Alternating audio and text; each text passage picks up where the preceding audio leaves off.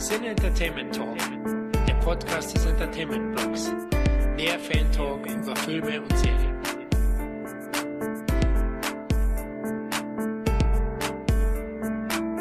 Hallo und herzlich willkommen zu einer weiteren Ausgabe des Sinne Entertainment Talk. Heute reisen wir mal wieder 40 Jahre zurück in die Zeit, um über das deutsche Kinojahr 1980 zu plaudern. Ja, wir sind endlich in den 80ern angekommen, aber bevor wir in das Filmjahr tiefer eintauchen, stelle ich erstmal das heutige Retro-Quartett vor. Da ist einmal der Meister des obskuren Films, Khalil. Ein Servus aus der Quarantäne in München. Ja, Khalil, hallo, wie geht's dir? Ja, ganz gut. Sieht man von der Tatsache ab, dass ich heute Geburtstag habe und in Zeiten von Corona mir die Leute die Bude einrennen, weil sie mich alle besuchen und sehen wollen. Ein wunderbarer Tag. Singen wir jetzt?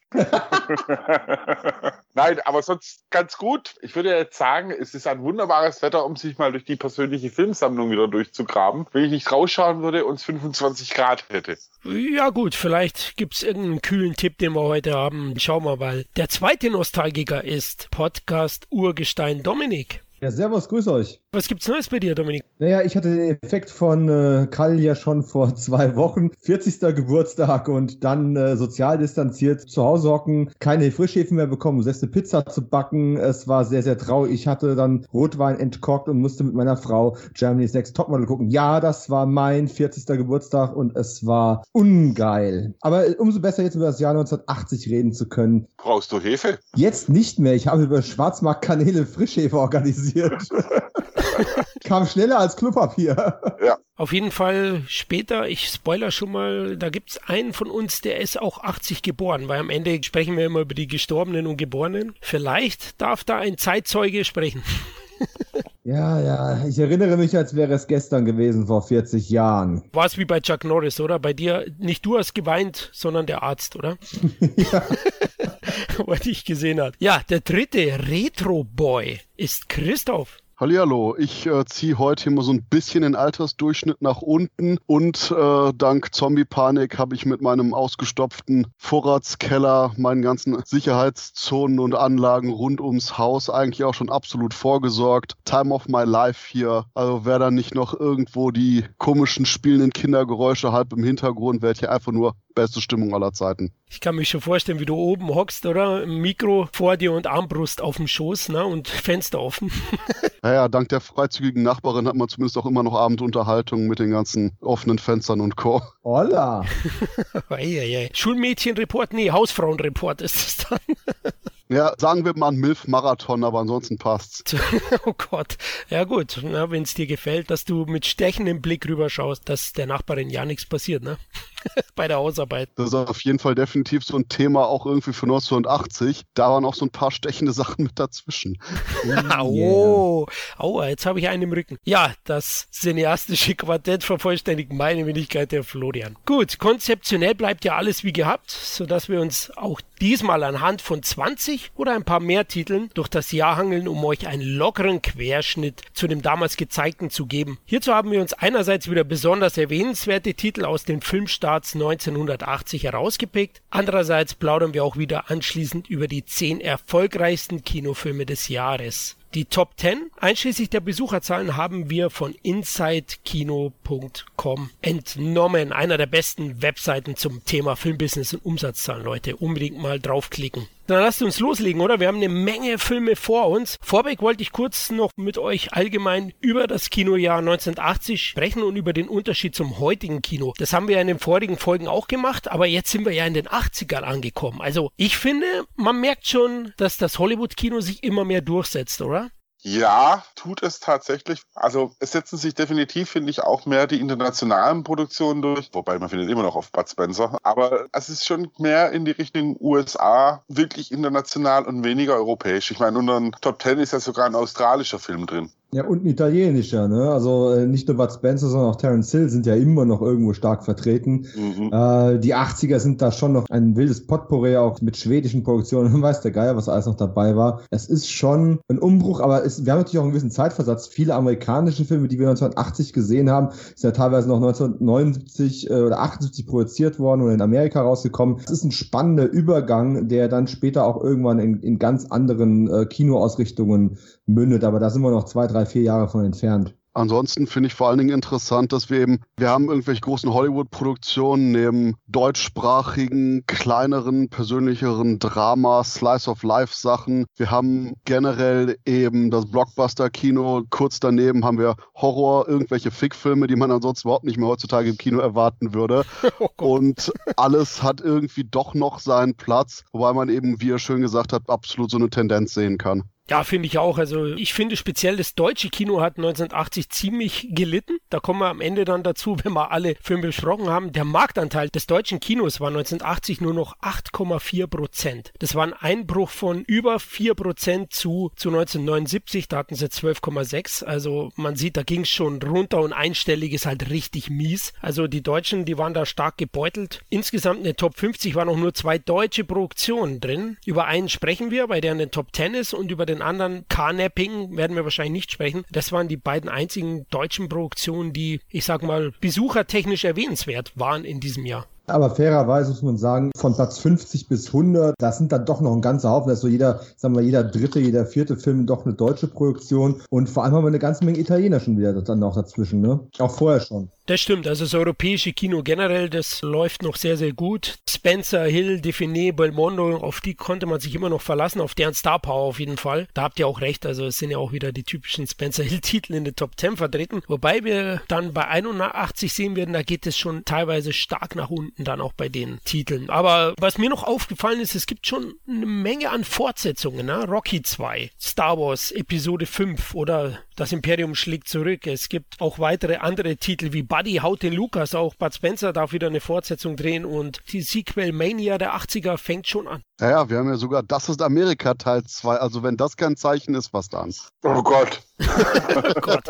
Also der Christoph, heute werden wir ja auch über ein paar Titel reden, die waren regelrecht der Startschuss für unglaublich viele Fortsetzungen, vor allem im Horrorbereich. Also ich glaube, der Christoph hat da einen und da gab es wirklich eine Menge. Gut, dann hangeln wir uns anhand der uns vorliegenden Filme durch das Jahr. Wir arbeiten uns dabei wieder von hinten nach vorne. Den Anfang macht der Psychothriller Maniac, der zufälligerweise jüngst vom Index gestrichen wurde und demnächst neu auf Scheibe veröffentlicht wird. Khalil, dann schlitz mal los. Jubel, Jubel. Man muss ja dazu sagen, Maniac war ja nicht nur indiziert, er war ja auch lange auf der Liste 131 der Beschlagnahmung, was angesichts der Thematik des Films und auch der guten Machweise tatsächlich nicht so wirklich verwundert. Die Story ist eigentlich relativ schnell erzählt. Ein schizophrener äh, Serienmörder lebt in New York in einem Miethaus, tötet junge Frauen, die er skalpiert und entkleidet. Und er zieht die Kleidung des Skalps dann Schaufensterpuppen an, die mit ihm zusammen wohnen. Das ist die grobe Handlung man muss sagen, ich verstehe, dass bei diesem Film die Meinungen auseinandergehen, weil der Regisseur William Lustig hat da einen Film gedreht, der alles andere als lustig ist, sondern wirklich ein Schlag in die Magengrube. Der Hauptdarsteller Joe Spinell ist ein menschlich gewordenes Warzenschwein. Anders kann man es wirklich nicht sagen in diesem Film ist alles dreckig heruntergekommen. Es zeigt New York quasi Ende der 70er, Anfang der 80er, als es alles andere als eine Ausflugsstadt war, sondern es zeigt halt New York wirklich die Hinterhöfe, das Dreckige, das Widerliche. Und man muss auch sagen, dass der Joe Spinell alles andere als ein Sympathieträger ist. Und vieles in dem Film auch wirklich dank der Spezialeffekte von Tom Savini mehr als nur verstörend ist. Also eine Szene, die sich da sehr prägend eingeschnitten hat, im wahrsten Sinne des Wortes, und so immer in diversen Büchern als Beispiel angeführt wird, als ähm, wieder Zensurgeschichte, ist, ähm, wie eine Frau quasi ohne großen Cut skalpiert wird.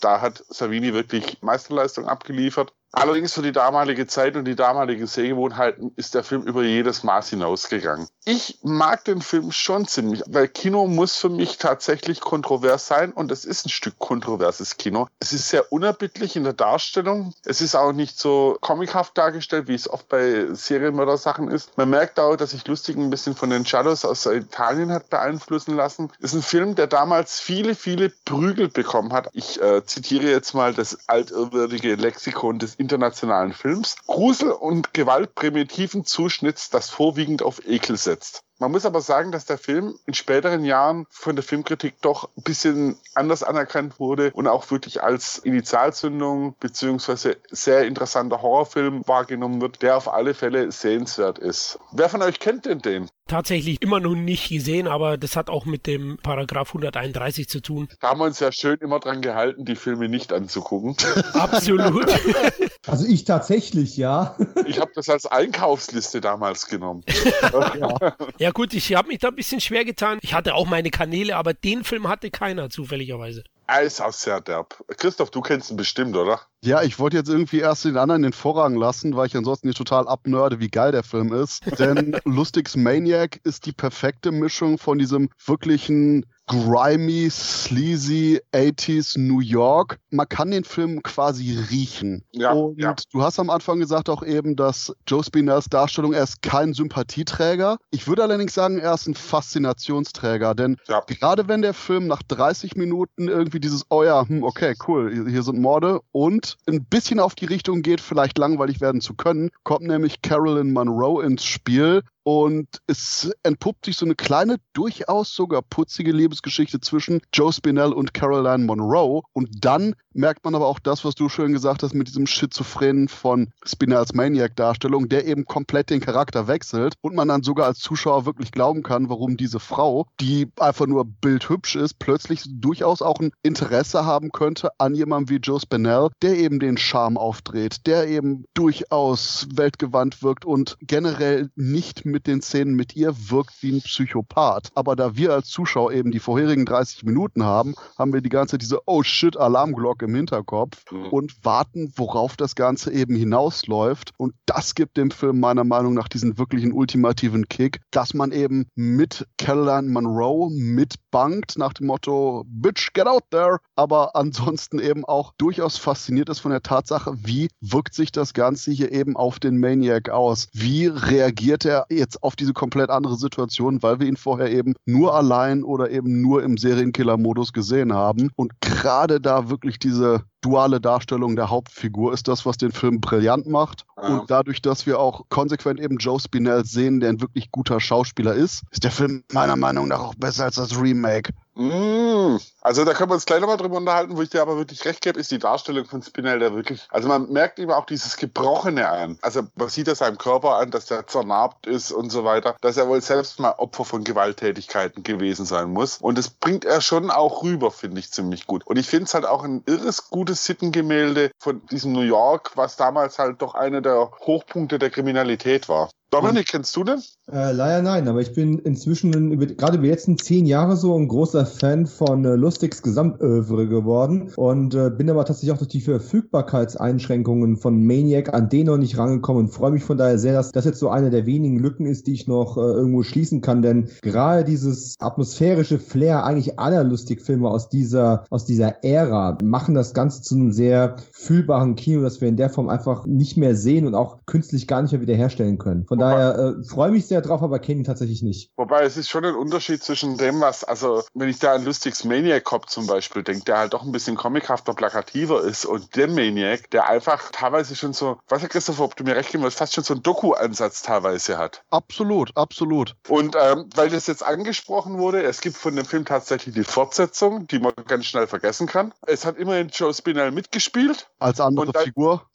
Und dann, da kann man sich jetzt drüber streiten, gibt es ein Remake 2012 gedreht von Frank Calhoun mit Elijah Wood in der Hauptrolle, den fand ich richtig gut. Er geht halt einen komplett anderen Ansatz, weil der Maniac da, ich nenne ihn jetzt einfach mal der einfach halber Maniac, der Film erzählt halt komplett alles aus der Ego-Perspektive, was schon mal, finde ich, ziemlich gut funktioniert. Warum ich den auch sehr mag, ist, weil er weg vom Original geht, was den Schauplatz betrifft. Es wird dieses äh, dreckige New York gegen das glitzernde LA getauscht. Und das, finde ich, fängt, fängt der Film auch zusammen mit der Musik ziemlich gut ein. Und er hat eine wunderbare Szene drin, die so eine Hommage ans Original ist. Christoph du weißt wahrscheinlich, was ich meine. Ja, und ich würde jetzt sogar sagen, gerade bei dem Remake, da das auch noch weniger Leute, glaube ich, gesehen haben als eben das Original, wie ich manchmal befürchte oder mitkriege von Leuten, würde ich da jetzt gar nicht so weit drauf eingehen und auch nicht unbedingt auf die Probleme oder so, weil bis 1980, einzige, was ich sagen würde, genau das, was du meintest, von wegen der Ego-Perspektive, ist einer von zwei Punkten, den ich habe, wo der Film bei sich selber ein bisschen drüber stolpert, weil eben die Wucht von Maniac, von dem Originalfilm von Lustig, extrem in dem Schauspiel von Joe Spinell ist und durch den Wechsel der Perspektive, dass wir immer aus den Augen des Killers sehen und erst im Verlauf überhaupt erst mehr mit ihm selber konfrontiert werden optisch, man einfach diese Wucht verliert und das Ganze da quasi eher zu so einer Art drehinszenatorischem Kniff wird, als wirklich die Dramatik unterstützt. Aber sind wir uns einig, dass es sehenswert ist? Absolut.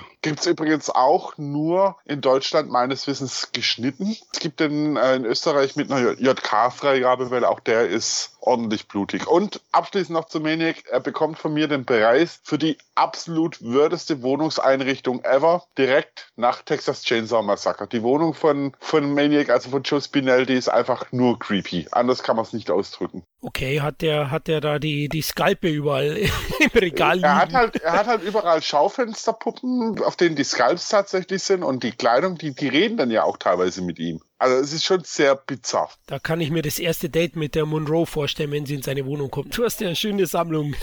oh, da sage ich jetzt nichts dazu. Ich realisiere nur gerade, dass es creepy. Das ist der kleine einiges. Moment, Leute, ich muss umräumen.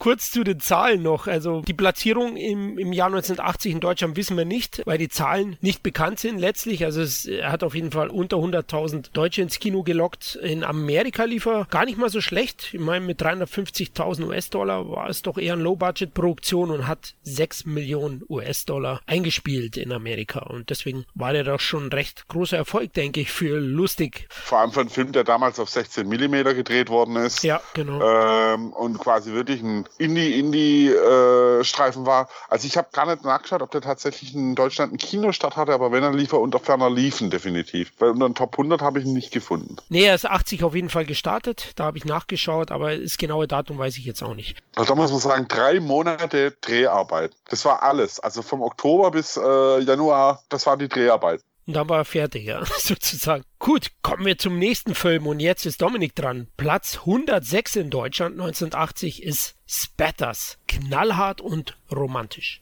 Ja, der Untertitel ist ein bisschen problematisch und der Film an sich auch ein seltsames Zeitdokument, muss man ganz klar sagen. Äh, ich bin damals in unserem Tribut an äh, Rutger Hauer schon mal auf den Film eingegangen, deswegen versuche ich mich jetzt hier ein bisschen kürzer zu fassen. Ähm, bin aber auch sehr gespannt, weil ja Christoph und Kall damals nicht dabei waren, ob die den gesehen haben und wie sie ihn fanden. Generell sprechen wir von einem frühen Werk von äh, Paul Verhoeven, bevor er nach Hollywood gegangen ist. Und natürlich geht es so ein bisschen um Jugendkultur. Wir haben hier eine Art Gesellschaftsspiegel aus der Sicht von drei ähm, Freunden die in den Niederlanden der späten 70er Jahre aufwachsen, sich für Motorräder, Alkohol und äh, Sex äh, genauso interessieren wie für Rockmusik und sonst nicht sehr viel. Und deren Leben dann so ein bisschen eine Wendung bekommt, als äh, alle nacheinander dann eine Affäre mit derselben Imbissbudenbesitzerin anfangen und gleichzeitig versuchen aber auch im ähm, Motocross weiter voranzukommen und den äh, Champion nacheifern zu können, der von Rutger Hauer in einer kleinen Nebenrolle gespielt wird. Und es gibt eigentlich über den Plot gar nicht so viel zu erzählen. Ähm, es gibt dann einen dramatischen Vorfall, äh, der bis zum Ende noch ein bisschen ausgeschlachtet wird, aber vor allem ist es ein Film, der so ein Stück weit einfach die Zeit und die Gesellschaft widerspiegelt, den religiösen Bezug noch mit einbringt, äh, zumindest im Subtext, und der vor allem eines ist, die Art von mutigem europäischen Kino,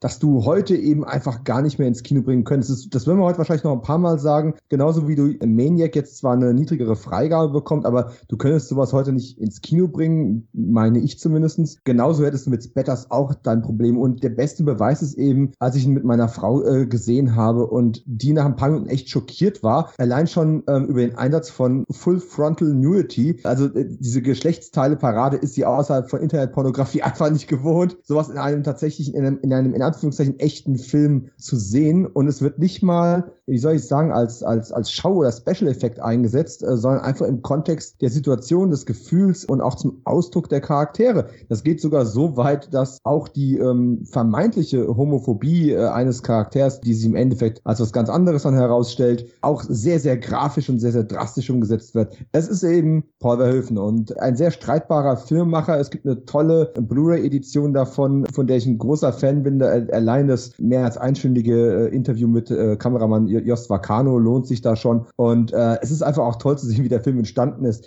Die haben das Drehbuch damals zur Finanzierung eingereicht. Natürlich haben alle abgewunken, haben gesagt, sowas könnt ihr nicht bringen, das geht überhaupt gar nicht. Ähm, dann haben sie eine zensierte und, und zahmere Version eingereicht, haben dafür eine Freigabe und Gelder bekommen und haben natürlich trotzdem die unzensierte Version gedreht und dafür richtig Ärger bekommen. Und das ist eigentlich so der Startschuss gewesen dafür, dass Verhöfen sich überhaupt Richtung Hollywood orientiert hat und dann später im Laufe der 80er noch ganzen Haufen Bretter aus Amerika serviert hat. Das war so ein bisschen der Ground Zero. Er hat zwar weiterhin in Europa noch gearbeitet und ist auch später wieder zurückgekommen, als ihm Hollywood auf den Sack ging. Aber wer mal einen Film, der wirklich sehr charakterorientiert ist und äh, so ein bisschen die Niederlande in den Spät-70ern zeigt, wem das nicht abschreckt, wen das Label Drama nicht stört, der bekommt hier einen Film, der immer noch viel Kraft hat, obwohl er längst nicht mehr so gesellschaftsrelevant ist, wie er es mal war und auch nicht mehr ganz so kritisch rüberkommen kann natürlich heutzutage. Du meinst also, der ist knallhart und romantisch? Äh, ja, schon. Also natürlich gibt es auch so Momente, wo man echt äh, schmunzeln muss. Und das sind auch so die kulturellen Unterschiede, wenn dann wirklich über diese, über diese verschiedenen Produkte der Imbissbudenbesitzerin dann da reflektiert wird und du die ganze Zeit nur überlegst, ist das jetzt eine sexuelle Metapher oder, oder interessiert ihr euch wirklich so für eure,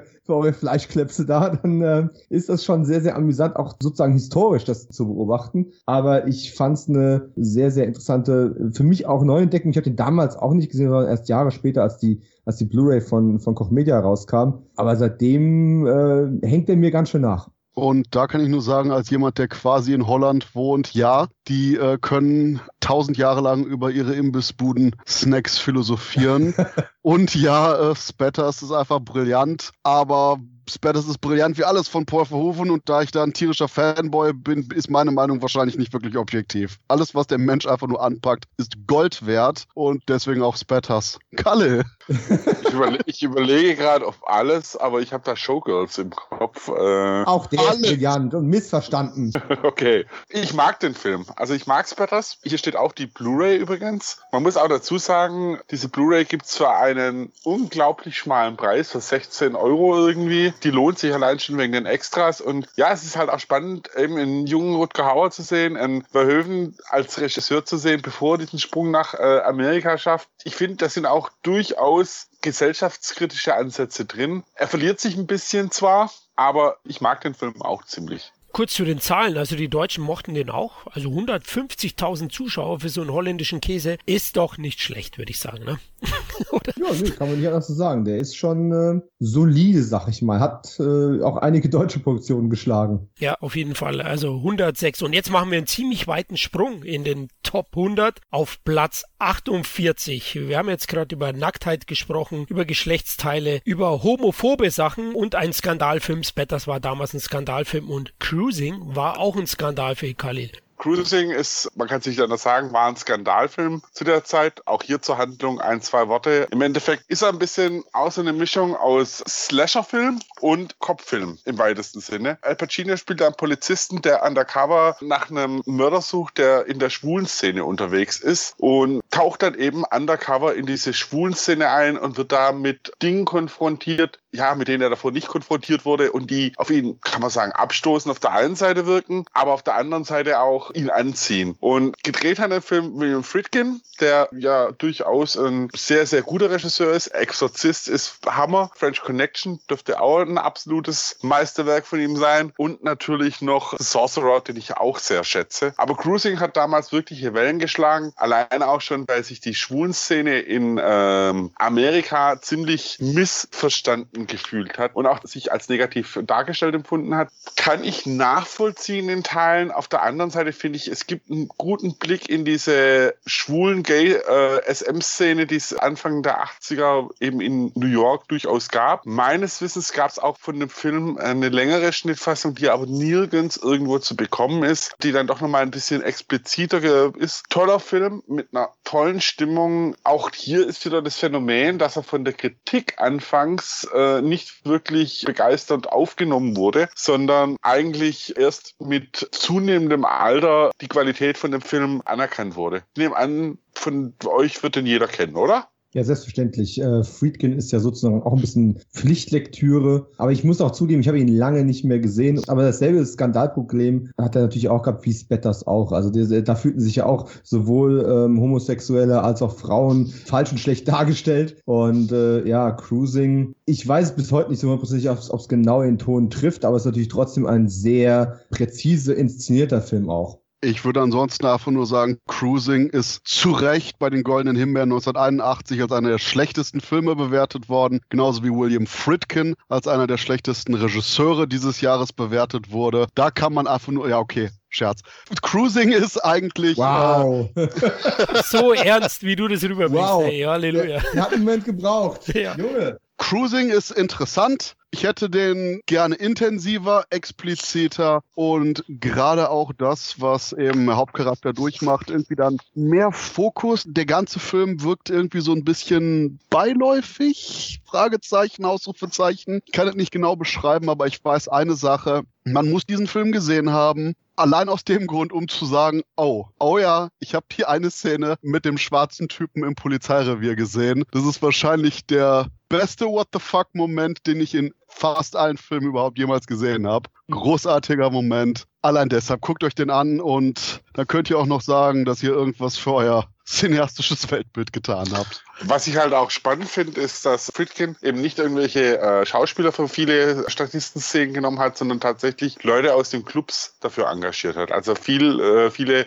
Statisten, die man da sieht, sind tatsächlich aus entsprechenden Clubs. Und wenn man sich ein bisschen auch mit der schwulen homosexuellen Szene eben Anfang der 80er auseinandersetzt, dann versteht man auch, das war damals halt eine Welt, wo man als ja heterosexueller Mensch jetzt nicht unbedingt einen Zugang hatte, die äh, ihre eigenen Codes hatte, die ihre eigenen äh, Rituale hatte und ich finde, das fängt Friedkin wirklich gut ein. Entschuldigung, mir fällt nur gerade ein, dass es unglaublich lustig wäre, einfach nur Szenen aus der Blue Oyster Bar aus Police Academy Cruising reinzuschneiden.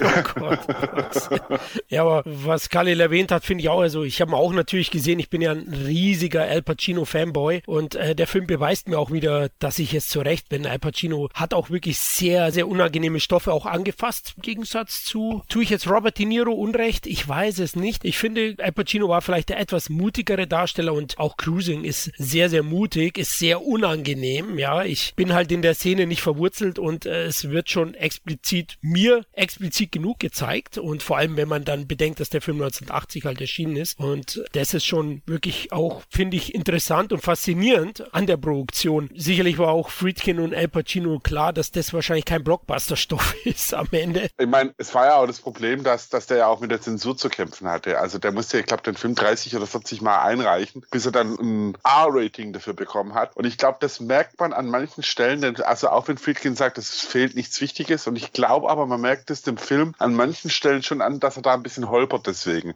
Yes. Also ich habe gerade mal nachgeschaut, es wurden wohl fast 40 Minuten aus der ursprünglichen Fassung rausgeschnitten. Und das ist natürlich, ähm, ja, aber man muss nachher sagen, es ist ein Film, der wirklich polarisiert hat. Also in zwei Richtungen. Auf der einen Seite die sehr konservativen, die das natürlich als Affront empfunden haben. Auf der anderen Seite aber genauso die Gay-Szene, die sich auch falsch verstanden gefühlt hat. Also man hat das Gefühl, Friedkin konnte es niemand recht machen. Also es wirkt für mich relativ authentisch und ich finde auch nicht, dass er das Friedkin das, ja, die homosexuellen Szene plakativ zur Schau stellt am Ende. Also ich finde, das macht er schon mehr als ordentlich, aber gut, klar, damals war das eben ein neuer Schritt für viele auch. Ja. Und deswegen muss man dem Film das auch gewisserweise, finde ich, dankbar sein, dass er dann dieses Thema überhaupt in Hollywood angefasst hat. Und immerhin hat er in Amerika 19,7 Millionen Dollar eingespielt. Das ist gar nicht mal so schlecht. Und in Deutschland wollten im Film 475.000 Zuschauer sehen. Schockierend. Was für ein Verfall der gesellschaftlichen Moral. ja, genau. Genau so ist es. Ja. Und jetzt kommen wir zum nächsten Film. Ja. Auch er hat polarisiert, der Mann mit der Maske. Oder im ersten Teil hat er noch keine gehabt. Platz 39. Christoph, ab zum Crystal Lake. Leg los. Oh mein Gott, ein Film Film, wo einfach nur ständig Frauen getötet werden, ist einfach nur schlimm, was für ein absoluter gesellschaftlicher Verfall 1980 einfach nur im Kino war. Ah. Nee, aber ja, äh, Freitag der 13. Ich sag mal so, wenn Halloween einfach nur das Schießpulver geliefert hat für den Slasher-Boom, dann war eben Freitag der 13. der Funke, der das einfach nur zur riesigen Explosion geführt hat. Und wir haben die klassische Geschichte von Jugendlichen im Wald. Jugendliche richten Camp her. Jugendliche werden aus Ego-Perspektive ermordet. Enthüllung des Bösewichts am Ende. Showdown. The End. Und wenn ich jetzt sage, das ist klassisch, ist das klassisch, weil Freitag der 13. es klassisch gemacht hat. Ich meine, gut, Halloween hin und her, aber Freitag der 13. hat durch seinen Einsatz von 600.000 Dollar Budget und seinem Einspielergebnis von rund 40 Millionen den Leuten gesagt, boah, wir können so viel Geld machen, es ist einfach nur unglaublich. Und das ist eigentlich wirklich auch das, was Freitag der 13. dann quasi der Kinokultur gegeben hat, weil alle jetzt gesagt haben, hey Leute, wir haben hier äh, scharfe, ausziehwillige Jugendliche und gleichzeitig irgendjemanden, der eine Maske tragen kann und vielleicht ein Stuntman ist. Boom, wir können einen Film machen. Und dabei wurden allerdings oftmals aber auch eben wirklich die Stärken von Freitag der 13. nicht mit übertragen. Denn so sehr wie man irgendwie nachher auf dem ganzen Inhalt rumgeritten ist von Sexismus, bla, Erstmal bei Freitag 13. Teil 1 ist das kompletter Riesenschwachsinn, denn Spoiler-Alarm, Jason Voorhees ist nicht der Killer in Freitag 13. Teil 1. Das ist nämlich seine Mutter, die rumläuft und Leute umbringt, weil Jason als Kind ertrunken ist und sie jetzt eben die Leute vom Camp Crystal Lake fernhalten will, durch ihre Rachewünsche wahnsinnig geworden ist und eben die Leute, die jetzt dieses Camp neu herrichten, umbringt. Und Echt? Wahnsinn, scheiße, jetzt hast du das gespoilert. Ganz im Ernst, ich wette ein paar Zuschauer so, ah, oh, fuck. Ich sag nur Scream, falsch. Wenn ein Killer anruft, könnt ihr zumindest die Frage überleben. Und der Punkt ist schlicht und ergreifend, Freitag der 13. ist auch unterhaltsam, weil man generell zumindest bei den ersten sieben Filmen auch bei dem ersten Teil hier Spaß hat, einfach mit dem Abhängen mit den Jugendlichen. Und das ist auch ein großer Faktor, der gerade bei Freitag der 13. Reihe wichtig ist. Das ist auch mit alles ein Hangout-Movie, wo man schlicht und ergreifend Zeit mit den Charakteren verbringt. Man weiß zwar und befürchtet, dass alle irgendwie ins Gras beißen, aber im Endeffekt hat man doch dieses leichte, äh, vielleicht sollten nicht alle draufgehen. Dann hat man natürlich die wunderbaren Splatter-Effekte von Tom Savini, der einige der durchaus ikonischsten Kills dieses frühen Slasher-Zeit Zeitraums gesorgt hat. Allein wie Kevin Bacon auf einem Bett liegend von unten einen Pfeil durch den Hals geschoben bekommt, ist durchaus legendär geworden und ja, eine HD-Abtastung tut dem Effekt gar nicht gut. Und dann ganz am Ende haben wir natürlich den Moment, wo Jason aus dem Wasser springt und die Protagonistin scheinbar in die Fluten reißt, nur damit die dann im Krankenhaus aufwacht und sagt, oh, wenn ihr den Jungen nicht gefunden habt, dann ist er wohl noch da draußen.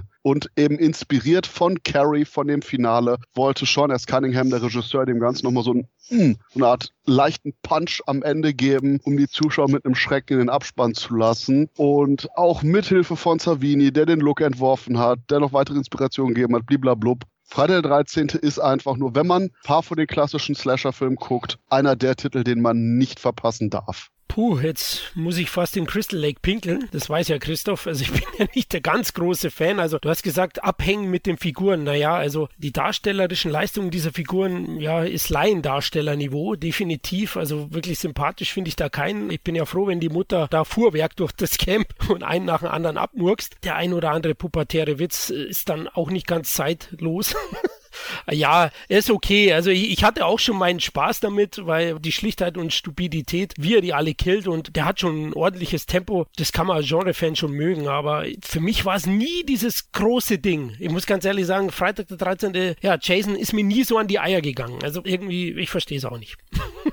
Ich, ich würde mich ja jetzt mal direkt zwischen euch beide in Schlafsack legen. Äh, ich bin auch nicht der größte Fan von Freitag 13. Äh, selbst der Bacon ist noch nicht ganz durch in dem Film. Aber natürlich darf man die filmhistorische Bedeutung für dieses Suppengenre auf gar keinen Fall auch nur ein bisschen ähm, runterspielen. Da kann ich äh, Christoph absolut nur beipflichten. Was Sean S. Cunningham hier aus purer wirtschaftlicher ähm, Orientierung äh, geschaffen hat, ist ja wirklich so das Epizentrum für ein ungemein lukratives und auch mir sehr wichtiges Genre oder Subgenre geworden. Aber tatsächlich, vielleicht liegt es auch am Zeitpunkt, ich habe Freitag der 13. das Original kurz nach Scream gesehen. Also sozusagen gespoilert von Wes Craven, nicht von Christoph, äh, habe ich dann äh, den äh, 13. Freitag zum ersten Mal gesehen und war natürlich logischerweise 20 Jahre zu spät dran und deswegen etwas underwhelmed. Aber äh, absolut, gerade wenn man jetzt filmhistorisch ein bisschen unterwegs ist, wenn man das Genre schätzt, äh, muss man diesen Proto-Slasher eigentlich gesehen haben und am besten tatsächlich formgerecht auf VHS oder DVD, damit es nicht zu brillant wird. Ja, ich würde mich eigentlich auch bei dir äh, so äh, einordnen. Also ich feiere jetzt den Film, obwohl ich seine Leistung anerkenne, definitiv nicht so sehr ab. Ich finde, was man noch hervorheben muss, ist auch die Musik. Also das hat einen der eingängigsten Scores, finde ich, den man auch wirklich der hohen Wiedererkennungswert einfach hat. Aber er ist jetzt, er ist nicht so wegweisend, wie es jetzt ein Halloween war oder ein Texas Chainsaw Massacre. Und vor allem, ja, mit zunehmenden weiteren Teilen ist, ist er halt nicht unbedingt besser geworden. Auch wenn die Eishockeymaske, die dann ab Teil 3 auftaucht, dann doch das Ganze ein bisschen rockt. Aber ich finde, man merkt dem Film, wenn man heute anschaut, schon ganz schön sein Alter an. Also er ist nicht gut gealtert. Da würde ich absolut reinspringen und sagen, definitiv. Und wenn man so den reinen besten Slasher-Teil der Freitag der 13. Reihe haben wollen würde, würde ich immer mit Teil 4 gehen. Ja, 4. 4 würde ich auch sagen. Und auf jeden Fall die Musik von Harry Manfredini, dieses was absolut ikonisch einfach auch im Horrorgenre ist. Und diese perfekte Spannungs- und Unheimlichkeitsmusik, wenn eben auch Jason Voorhees in den späteren Teilen auftaucht und das da immer wiederholt wurde, absolut zum Klassiker wurde. Ich sehe das definitiv wie ihr, dass eben Freitag der 13.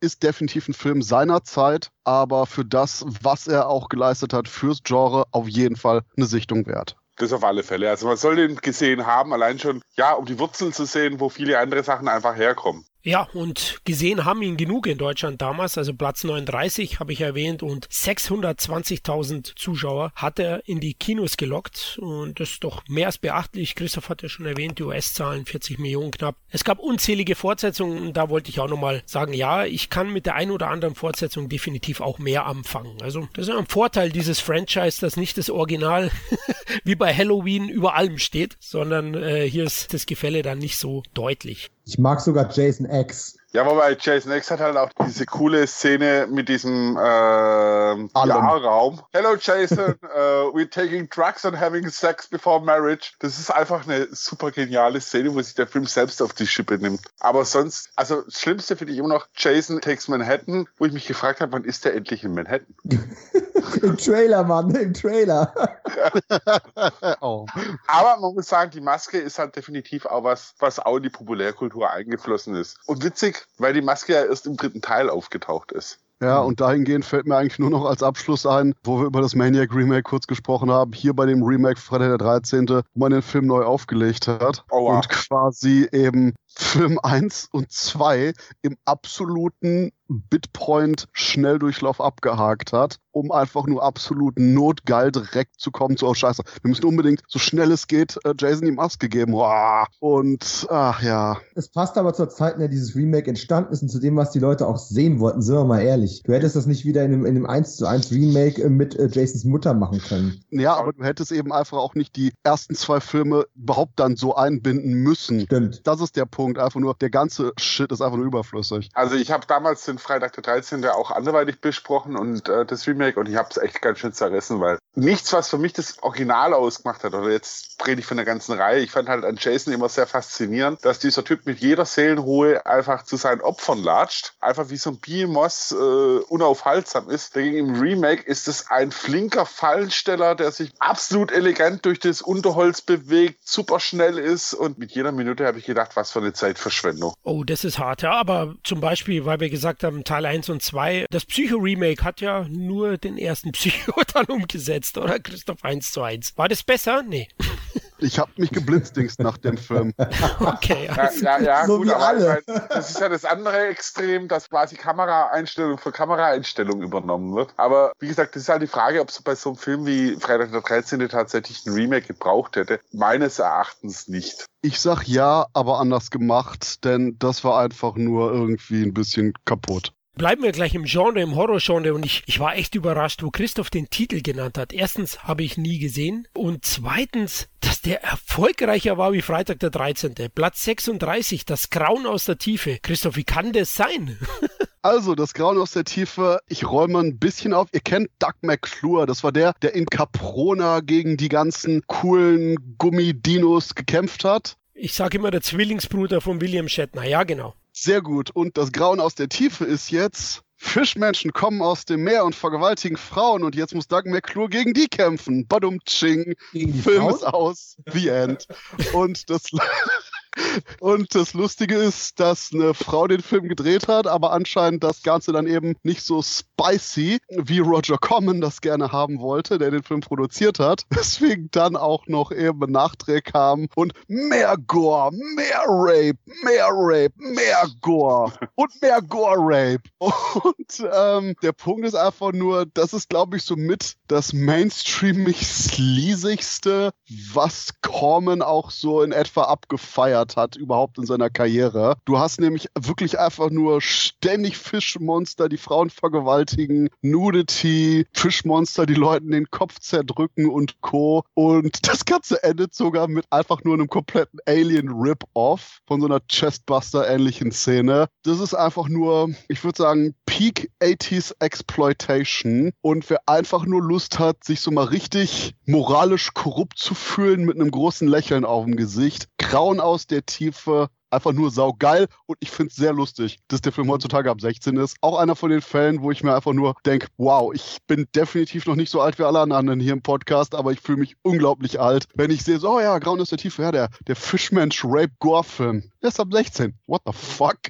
Aber das ist mein Fazit. What the fuck? Grauen aus der Tiefe anschauen. Einen besseren Fischmenschen vergewaltigenden Frauenfilm kriegt ihr nicht. Äh, okay. Yo, äh, steht erst auf dem Cover drauf? sollte es, sollte es. der ist echt finster, der Film. Also, da kommen wir nicht zusammen. Definitiv nicht. Also, das ist, äh, der fällt bei mir unter Zeitverschwendung. Hoch 10. Also. Warum? Oh, ich mochte den einfach null. Das war für mich so ein 0815 Horror, bla. Immerhin, muss man sagen, ähm, von der Story her natürlich toll, von wegen halb Mensch, halb Fisch. Mich hat es ein bisschen auch an, man merkt, dass ein bisschen Lovecraft mit drin war. Dominik, hast du den gesehen? Nope, den habe ich nicht gesehen. Äh, und ich bin mir jetzt gerade nicht sicher, ob ich was verpasst habe oder nicht. Schwierig. Auf jeden Fall, aufgrund eurer Ausführungen sind die 700, über 700.000 Zuschauer, die der Film in Deutschland hatte, immer noch für mich sehr, sehr mysteriös. ich bin schon neugierig drauf. Der ist auch neulich mal in irgendeinem äh, Podcast irgendwo besprochen worden. Ich glaube, in Joe Dantes Podcast ist der mal äh, dann runtergebetet worden. Ich bin schon neugierig, aber hm, zwischen meiner Neugierde und dem tatsächlichen Gucken liegen noch ungefähr 300 Filme, die ich vorher gucken muss. Also können wir das Thema wechseln, weg vom Rape vielleicht? Kein äh, Problem. Äh, wir kommen später das, drauf das, zurück.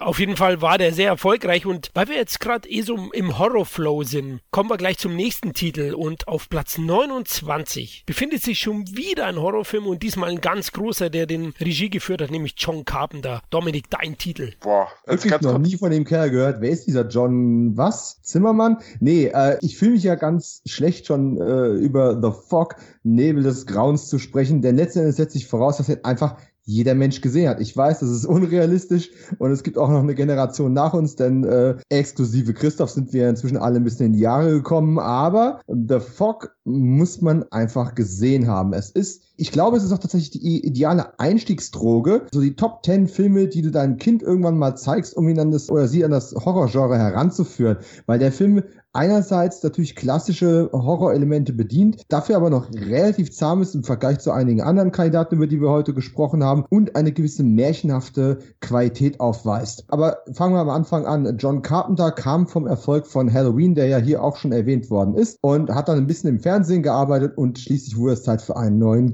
Kinofilm. Hat ein bisschen mehr Budget gehabt als bei Halloween, allerdings war es wohl auch nur so eine knappe Million und hat sich dann hingesetzt und einen, ja, sehr limitierten Film gemacht, der in, aber trotzdem versucht hat, so groß wie möglich aussehen zu lassen, was schon mit der äh, Fotografie von, von Dean Kunde anfängt. Und man hat einfach richtig große Landschaften in Kleinstädten eingefangen, einer Kleinstadt, die ihre 100-Jahr-Feier kurz bevorstehen hat. Und dann kommt das Grauen mit dem Nebel zurück. Und mit dem Nebel, nein, wir reden nicht von CO2-Problemen mit den, mit den Motoren oder äh, zu viel Rauchern damals in den äh, spät 70ern, früh 80er noch. Nein, Nein, wir reden von dem Nebel, der von der Küste kommt. Da ist wieder das Grauen aus der Tiefe oder von der Wasseroberfläche, das wir eben schon beschworen haben. Und äh, mit ihm kommen eben buchstäblich die Geister der Vergangenheit. Und letzten Endes naja, auch wenn es die Vorfahren der Einwohner von Antonia Bay gewesen sind, muss man sich natürlich die Frage stellen, haben sie das Leiden, das über sie kommt, nicht irgendwie auch ein klitzekleines bisschen verdient? Gelitten hat man auch ein bisschen bei den Dreharbeiten. Letzten Endes hat Adrian Barbeau die Hauptrolle gespielt, die Carpenter damals geheiratet hat, aber seine Produktionspartnerin war dummerweise dann auch seine Ex-Freundin, also mit Deborah Hill. Und trotzdem lief das alles noch relativ harmonisch. Bekanntermaßen gab es, weil der Film etwas kurz geraten ist und etwas zahm auch, und dann noch Nachdrehs mit ein paar Close-Ups mit ein bisschen mehr Blut vielleicht und natürlich das legendäre Opening. Äh, ich weiß, einer von euch mindestens ist auch ein großer Fan dieser Opening-Sequenz, ähm, ja. wenn am Lagerfeuer die Geschichte erzählt wird und ich kann das auch nur unterschreiben. Man wird da schon so eingefangen in dieser Atmosphäre und dieses, was ich eben beschworen habe, märchenhafte, dass man aus der Atmosphäre dieses Films einfach schon gar nicht mehr entkommen kann. Völlig egal, ob man die Story jetzt gut findet oder nicht. Besetzt natürlich mit Jamie Lee Curtis auch noch. Ähm, John Houseman ist wie gesagt dabei. Janet Lee aus äh, Psycho und es ist einfach einer der Klassiker aus dem Övre von, von John Carpenter. Ich meine, der ist ja an Hits, ja, nicht gerade schwach, der Mann. Der Soundtrack ikonisch, kam auch auf dem Konzert, das ich erleben durfte, richtig gut, als er die, die Titelmelodie angespielt hat. Und ja, wer den immer noch nicht hat, zulegen. Es gibt ungefähr gefühlt zwei Milliarden ähm, DVD-Blu-ray-Editionen davon. Und gerade heute hat ja unser gemeinsamer Bekannter äh, Tobias Hohmann auf Facebook zumindest angedeutet, es könnte noch eine weitere kommen. Ich bin sehr gespannt und äh, werde mir die dann wahrscheinlich auch wieder zulegen müssen, denn äh, den kann man eigentlich nicht oft genug haben. Oder? Ja, absolut. Ich grätsch da gleich mal rein, weil ich bin einer von denen, also ich halte den Vorspann für mit einen der besten Filmvorspänne äh, oder Filmopener überhaupt. Weil diese Stimmung, die durch diese Seemannsgeschichte erzählt wird, Mel Carpenter findet ja mit der Story nicht wirklich das Rad neu. Es ist eine klassische Geistergeschichte, aber die Atmosphäre bringt dieser Film wahnsinnig gut rüber, äh, wenn der Nebel auftaucht. Man fühlt es richtig, wie beklemmt das ist. Man sieht da auch, über den einen oder anderen Fehler, den der Film hat, hinweg, weil wenn man den mal ein bisschen genauer betrachtet, fällt manches in sich zusammen. Ich sag nur die Auswahl der Opfer also die äh, umgebracht werden. Mhm. Aber wahnsinnig toller Film, auch mit einer wahnsinnig tollen Musik. Und allein diese Eröffnungsszene könnte ich am Stück ein, zwei Stunden anschauen, weil es einfach schön einleitet. Und ich habe den Film damals ARD oder ZDF, ich weiß es nicht mehr, heimlich gesehen und da wusstest du als Kind auch, jetzt kommt was richtig Gutes. Und es ist eine tolle Szene und der ganze Film, die ganze Atmosphäre ist toll. Gehört in jede Filmsammlung rein. Hier steht auch die letzte Blu-ray und ich schließe mich da an, wenn der liebe Herr Hohmann ein Booklet bringt für eine Neuauflage, mal, dann wird die auch gekauft. Weil es ist für mich einer der besten Filme, die Carpenter gedreht hat. Ja, da würde ich auch einstimmen. Toller Film, also Klassiker. Es war einer meiner ersten Gruselerfahrungen als Kind. Ich habe auch im ARD gesehen. Neben Gremlins, da wo ich mich ins Kino geschlichen habe, waren das eben die ersten großen Gruselmomente in meinem Leben. Und der Film, der hat trotz dieser dichten Atmosphäre und, und dem Gruselfaktor hat er auch so ein wolliges Gefühl. Ich kann es schwer erklären, aber das ist dieses Märchenhafte, glaube ich, was Dominik erwähnt. Und äh, ich schaue dem sehr, sehr gerne an. Hal Holbrook ist toll, auch dann als Priester und Tom Atkins sehen wir ja hier, also alles John Carpenter Spezies sozusagen, die immer wieder ihren Einsatz gefunden haben in seinen Titeln. Ach, über Carpenter kann man einfach nur schwärmen. Zu der Zeit hat er sowieso nur Bretter abgeliefert jedes Jahr und ja, The Fog muss man einfach gesehen haben. Zumindest, wenn man nicht die ganzen anderen 80er-Jahre-Filme von ihm sieht, denn ich sag mal eiskalt, The Fog ist der schwächste Film, den er in den 80ern abgeliefert hat. Ja, der Vorspann ist wunderbar. Und dann wird der Film echt okay, ist gut und bleibt da. Für jeden anderen Regisseur wäre The Fog großartiges Ergebnis. Aber für John Carpenter ist es einfach ein Film. Ich verstehe ja. nicht dieses absolute Lobhudeln, gerade bei dem Streifen, denn wie gesagt, John Carpenter hat in den 80er Jahren so unglaublich viele gute Filme rausgebracht und jeder einzelne während der 80er Jahre ist besser als The Fog. Dahingehend, ja, kann man sich angucken, ist so ein nettes Seemannsgarn. Punkt. Ich finde halt, er funktioniert noch. Und ähm, das ist halt bei Geisterfilmen oder so, dass der immer noch so funktioniert und, und nicht irgendwie anachronistisch wirkt. Allein schon dafür ziehe ich meinen Hut. Okay. Es hat aber auch vielleicht damit was zu tun, Christoph. Ich meine, ich bin mit dem Film auch groß geworden und der Florian ja auch. Und ich glaube, das ist schon auch sowas, was einen ganz schön so eine Prägung verpasst hat. Ich möchte nur mal ganz kurz festhalten. Du findest Starman besser als The Fog. Der ist mir gerade nicht ich mag Starman, aber der ist mir gerade nicht eingefallen, aber ich würde jetzt spontan sagen, ja. Der hat mich zumindest emotional mehr gepackt. Hey, du bist und, konsequent, finde ich gut. Ähm, und ansonsten, The Fog ist der erste Carpenter-Film, den ich in jungen Jahren überhaupt jemals gesehen habe. Also wenn es darum geht, mit dem Film aufzuwachsen, ist das definitiv bei mir auch der Fall, wobei ich noch nie wirklich so den Anschluss zu dem gefunden habe, war immer eben echt okay. Naja. Unglaublich. Also es ist, ich glaube, in deinem Hirn ist was vernebelt. Aber gut. so ja, alt war ich da noch nicht. okay. Das war, glaube glaub ich, eine Seemonster-Vergewaltigung zu viel, um mit The Fog klarzukommen. Ja, genau, das vermute ich auch. Also da, glaube ich, hat sie ihn ziemlich gebeutelt. den Blick getrübt sozusagen. Den Deutschen aber auf jeden Fall nicht, denn 995.000 Zuschauer hat The Fog ins Kino gelockt 1980 und war ein großer, großer Erfolg. Jetzt kommen wir mal zu was leichtem näher, eigentlich wirklich. Khalil, Platz 25, Watership Down. Ist auch ein nettes Zeichentrickmärchen, ne?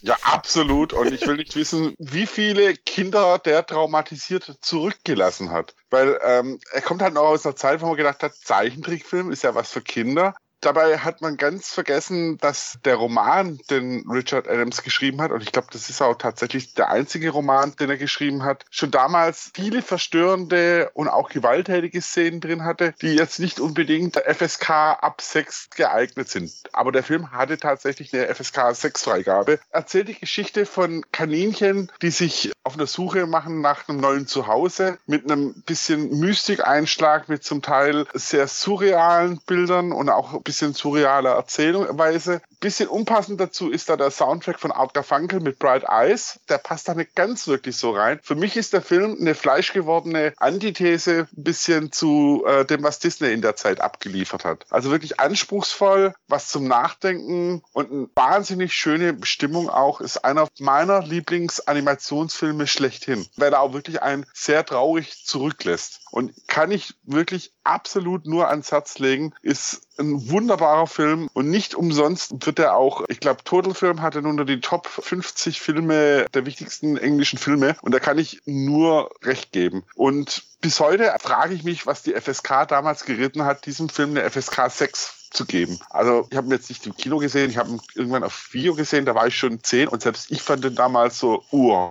Aber Karl, es ist doch Zeichentrick. Ja, es ist Zeichentrick. äh, warum muss ich da bloß an gewisse krude Sachen aus, aus Italien denken oder Spanien? Aber es ist ein toller Film. Es ist viel Gesellschaftskritik auch in dem Film drin. Wie gesagt, es ist da dieses Mystische ein bisschen drin. Und ich finde, für die Zeichnungen sind auch nicht schlecht gealtert. Klar, die halten kein Disney-Standard stand, aber er hat seinen eigentümlichen Charme. Ich finde, die Kaninchen sind toll umgesetzt und auch so diese etwas mystischen, surrealen Szenen hat der Film sehr, sehr gut angefangen. Also es ist wirklich ein Film, der für mich in eine Sammlung reingehört. Bitte, bitte, bitte das äh, Remake vergessen, weil damit, das kannst du eigentlich echt nur wegschmeißen. Da gab es ein Remake? Eine Miniserie gab es von Netflix. Ja, ach, ja, äh, äh, äh. ja, genau, genau. Und meines Wissens hat er sogar einen Preis gewonnen, jetzt keinen großen, aber beste Animation Saturn Award sollte man durchaus auch erwähnen. Und auch ein paar interessante Sprecher drin. Hazel als Hauptkaninchen wird unter anderem gesprochen von John Hurt. Wirklich toller Film, hat mich sehr bewegt. Kann auch übrigens das Buch sehr ans Herz legen. Es ist ein sehr lesenswertes Buch. Ihr kennt den alle drei? Ja. Nein. Ich kenne ihn natürlich. Ja, dann würde mich mal Christoph äh, meine fleischgewordene Antithese dazu interessieren. Der Film ist fucking brilliant. okay. Scheiße. An der Stelle muss ich übrigens ganz kurz unterbrechen, Christoph. Du hattest recht mit The Dead Don't Die. Ich habe ihn neulich gesehen und der ist so schlimm. Ich habe echt gedacht, Jim Jarmusch, du hast alles an Sympathien bei mir verloren. Yeah!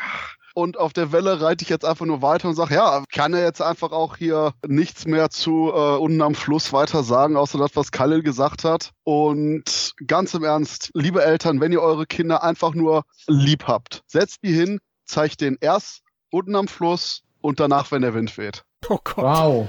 Bestes Double Feature, garantiert jugendfrei von der FSK. Mhm. Von daher, das ist so mein Double Feature-Tipp für diesen Podcast. Also ich als Vater, der noch äh, zu früh dran ist, um das sein Kind vor irgendwelche Filme zu setzen, muss ich aber ganz ehrlich jetzt mal reinspringen. Ich habe den Film nicht gesehen, bin auch gerade sehr im Zweifel, ob ich ihn sehen muss. Wenn ich ja. an 1980 denke und an Zeichentrickfilme, jetzt dürft ihr alle gerne mal herzlich lachen, dann denke ich an Platz 35 der Kinocharts, nämlich die Dschungel-Olympiade, die wir sogar in der Schule gezeigt bekommen haben. Der war aber auch und cool. äh, die auch im Fernsehen rauf und runter lief damals. Genau, genau, richtig. Bei mir gab es eigentlich auch drei Zeichentrickfilme abseits der Disney-Produktion. Also in den 80ern, Disney hatte da auch wirklich einen Durchhänger von den eigenen Produktionen her, zumindest auch vom Erfolg. Und äh, das letzte Einhorn war einer davon, das andere war unten am Fluss oder Watership Down und die Dschungel-Olympiade, genau. Und am meisten liebe ich natürlich das letzte Einhorn, aber Watership Down ist auch fantastisch. Es ist ein gezeichneter Überlebenskampf. Ui. Da ruft jemand an.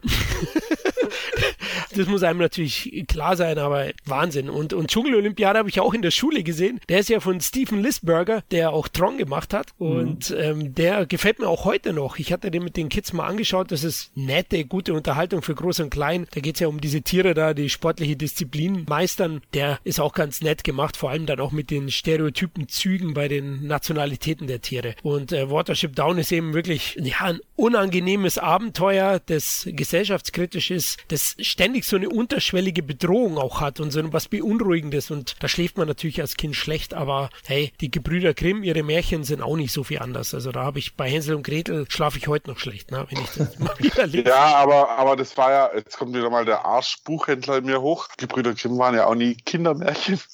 ja, richtig, aber sie wurden uns vorgelesen, dir doch auch, oder? Ja, also was ich übrigens bei unten am Fluss spannend fand, dass der bei uns tatsächlich als VHS-Kassette in der Kinderbücherei zum Leihen war, aber dagegen die unendliche Geschichte, die hast du in der, in der Erwachsenenbibliothek bekommen. So viel dazu. Ja, das eine ist gezeichnet, das andere real. Also so einfach haben sie sich damals, glaube ich, gemacht. Ja, über eine Million Zuschauer hat er in Deutschland ins Kino gelockt, war ein großer Erfolg. Dschungel-Olympiade übrigens 740.000 Zuschauer, also beide ganz gut gelaufen. Und deswegen muss man sagen, auch Zeichentrickproduktionen liefen damals schon sehr, sehr gut. Auch wenn natürlich die junge Zielgruppe wie wir nicht so dauerbeschallt wurden wie heutzutage. Na, es gibt doch kein Wochenende, wo kein Familienfilm startet, außer jetzt gerade. da weiß man gar nicht, was man anschauen soll. Kommen wir zum nächsten Titel. Und jetzt würde ich fast sagen, wir machen einen Doppel-Sci-Fi-Block, aber wir fangen jetzt erstmal an mit Platz 23. Beam dich hoch, Dominik. Star Trek The Motionless Picture, wie man damals gelästert hat. Ja, genau, Star Trek, der Film. Äh, es ist ja sehr bezeichnend, dass ich irgendwie in zweiter Generation zum Star Trek-Fan wurde und in meinem Geburtsjahr in Deutschland äh, der erste Kinofilm mit William Shatner und Konsorten im Kino angelaufen ist. Und natürlich muss ich zugeben, das war als Kind und Jugendlicher vor allem nicht unbedingt mein Lieblings-Star Trek-Film. Ja, nennt mich engstirnig oder Spätentwickler, keine Ahnung, aber natürlich konnte ich mit den etwas schwungvolleren Abenteuern wie äh, Der Zorn des Kano äh, und den nachfolgenden Filmen doch deutlich mehr anfangen. Aber jetzt kommt das Erstaunliche, je älter ich werde, desto äh, mehr Ruhe habe ich für einen so doch recht gediegenen Film, vor allem im Vergleich. Aber natürlich hat Star Trek, der Film, auch einfach eine ganz andere Ausgangsbasis gehabt. Man, äh, man kommt von einer Fernsehserie in den 60ern, die damals schon mehr oder weniger belächelt worden ist, die sich erst über Wiederholungen einen gewissen Kultstatus aufgebaut hat. Dann hat man jahrelang versucht, eine Art zweite Phase, die auch buchstäblich Phase 2 genannt worden ist, ähm, auf die Beine zu stellen. Hat alles nicht funktioniert und letzten Endes hat nur der Krieg der Sterne äh, dann die Möglichkeit geboten, nochmal ordentlich Geld zu investieren und eben äh, Sets zu recyceln und Star Trek, der Film zu drehen. Nun, mit Robert Wise hat man dann sicherlich nicht unbedingt jemanden geholt, den man als allererstes in Verdacht gehabt hätte, aber Bob Wise hat sich richtig reingekniet, hat einen richtig teuer aussehenden Film auf die Beine gestellt, der vielleicht mehr Anleihen bei Kubrick und 2001 findet als bei Star Wars und auch einen ganz anderen Look und ein ganz anderes Feeling als die Fernsehserie aufweist und der vor allem ein Problem hat, das ihm immer wieder angekreidet wurde, zu philosophisch, zu kopflastig und viel zu lang. Nun, dass ein Film zu viel Grips hat, das möchte ich ihm nicht unbedingt vorwerfen und so kompliziert ist er nun auch wieder nicht die Länge, die man teilweise, oder die Zeit, die man teilweise damit verbringt, äh, durch eine blaue Wolke zu fliegen und ähnliches, ja, da muss man sich drauf einlassen, wurde aber in späteren Versionen auch teilweise wieder umgeschnitten. Um was geht's? Die Enterprise wird wieder unter das Kommando von Captain Kirk gestellt oder Admiral Kirk, der dann aufbricht, um eine mysteriöse blaue Wolke zu untersuchen, die schon eine Außenstation und mehrere klingonische Schiffe zerstört hat. Sprich, die Erde ist in Gefahr, keiner weiß, was das für ein Ding da draußen ist. Und die Enterprise muss es mal wieder richten.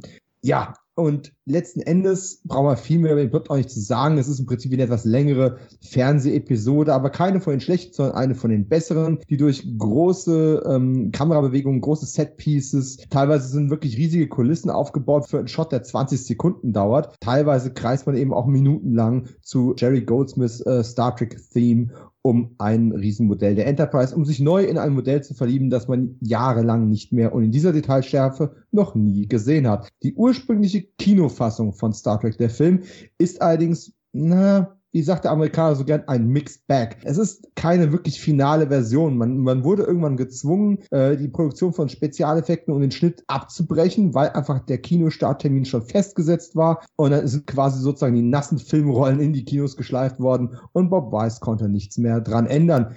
Äh, das hat dann gedauert bis zum neuen Millennium, als man ihm ein bisschen Geld an die Hand gegeben hat, um einen Director's Cut zu entwickeln, der ein deutlich besseres Pacing hat, aufgemotzte Spezialeffekte, Dummerweise war man damals nicht so schlau, die gleichen HD zu machen. Man hat sie in SD gemacht und deswegen gibt's das Ding nicht auf Blu-ray.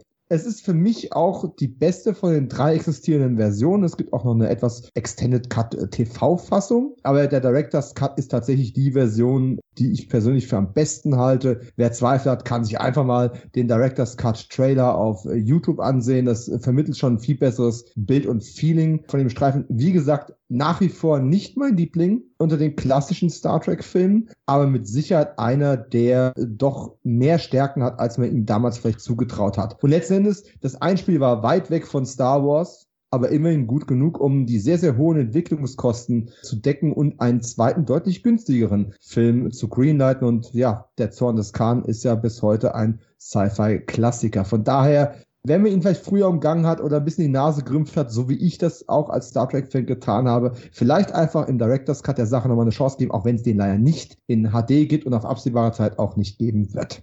Ich sage jetzt auch eiskalt, ist definitiv einer meiner Lieblinge von den Star Trek-Filmen, von allen sechs Star Trek-Filmen. Es gibt nämlich nicht mehr. nice. Okay, okay.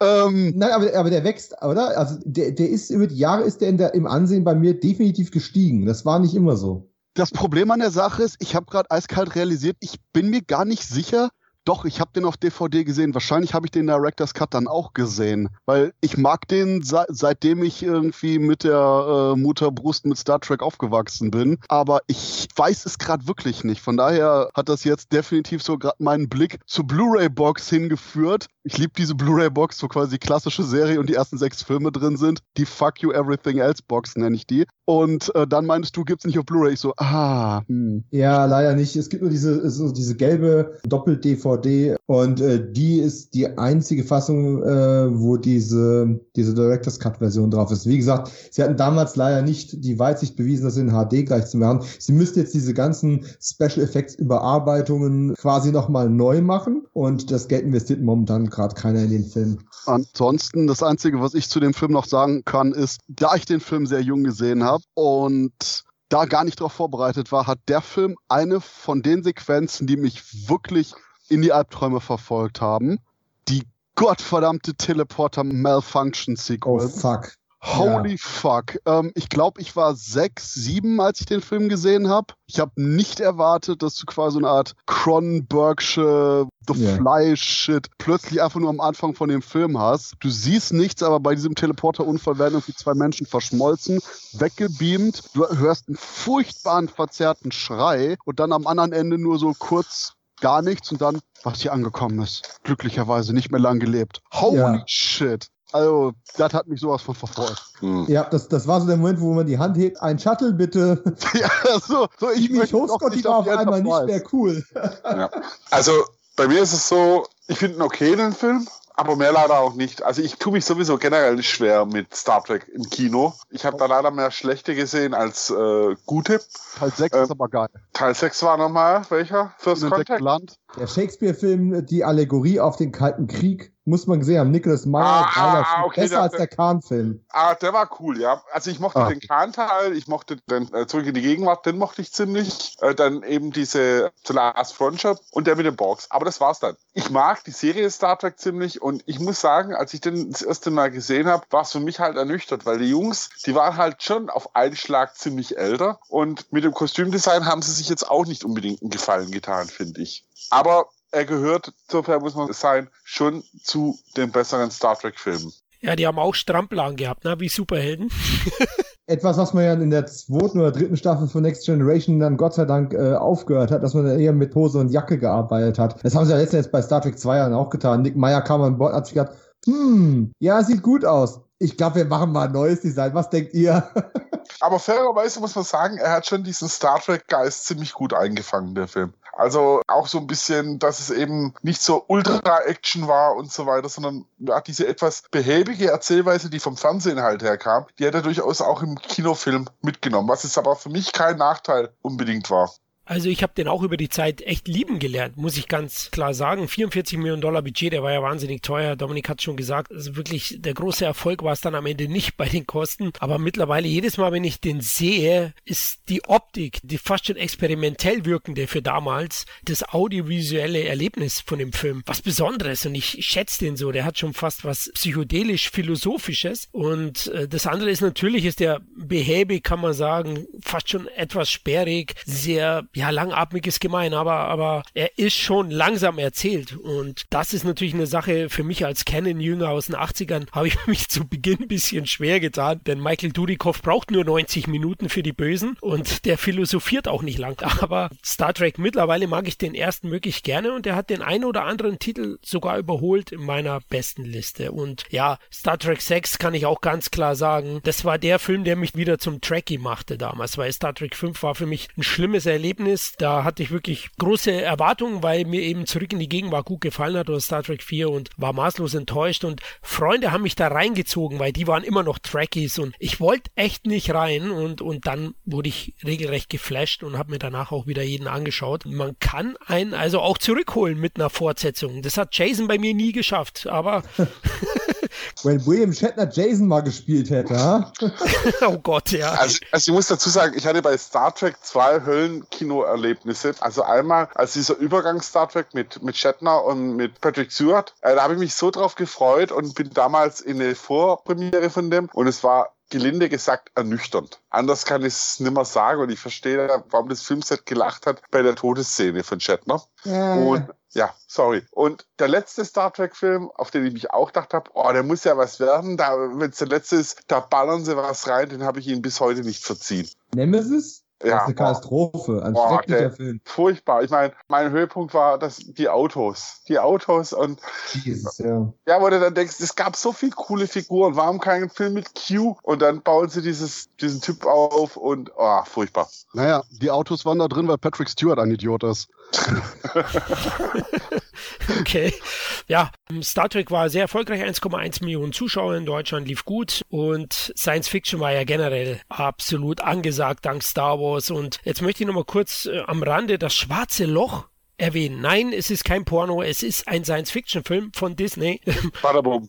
genau. Boah, Florian. Sehr geil, gell? Ja. Ähm, und ah. der ist auf Platz 15 sogar gewesen und hat fast 1,9 Millionen Deutsche ins Kino gelockt. Also war nochmal wesentlich erfolgreicher. Ich denke, da hat Disney ein besseres Marketing abgeliefert. Der Film ist natürlich auch für eine jüngere Zielgruppe zur einen Hälfte verträglicher wahrscheinlich als Star Trek der Film. Auf der anderen Seite ist er dann auch wieder sehr konträr und sehr düster. Ich habe den damals sehr, sehr, sehr gemocht. Ich hatte auch das Panini Klebealbum. Kennt man ja. das heute noch? Du auch? Ich auch. ja.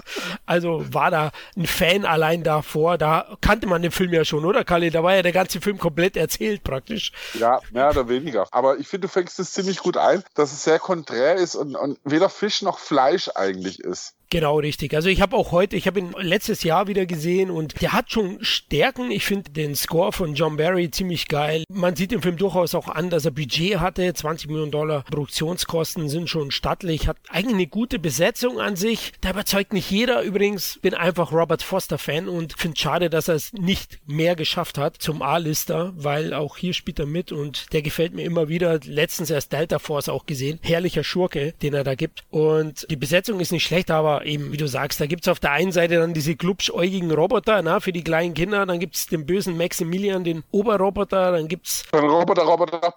Den Roboter-Roboter, dann gibt's ein Overacting Maximilian Schell Darsteller, der, der dreht da auf, als ob er, ja, als ob er Nick, Nick Cage wäre. Und das sind alles so, so Sachen, die wo den Film insgesamt für mich dann doch immer nur durchschnittlich machen, aus heutiger Sicht. Als Kind habe ich den irgendwie gemocht. Aus heutiger Sicht würde ich einfach nur die Werbekampagne machen. Hey Kinder, wollt ihr die albernen Szenen aus Star Wars mit den höllischen intensiven Szenen aus Event Horizon kombinieren? Boom, das ist euer Film für euch, das schwarze Loch. Viel Spaß. Fuck you. Und ganz im Ernst, das letzte Bild oder so, was man von Maximilian Schell Dingens sieht, ich will das jetzt gar nicht spoilern, weil das ein Moment ist, den man selber erleben sollte.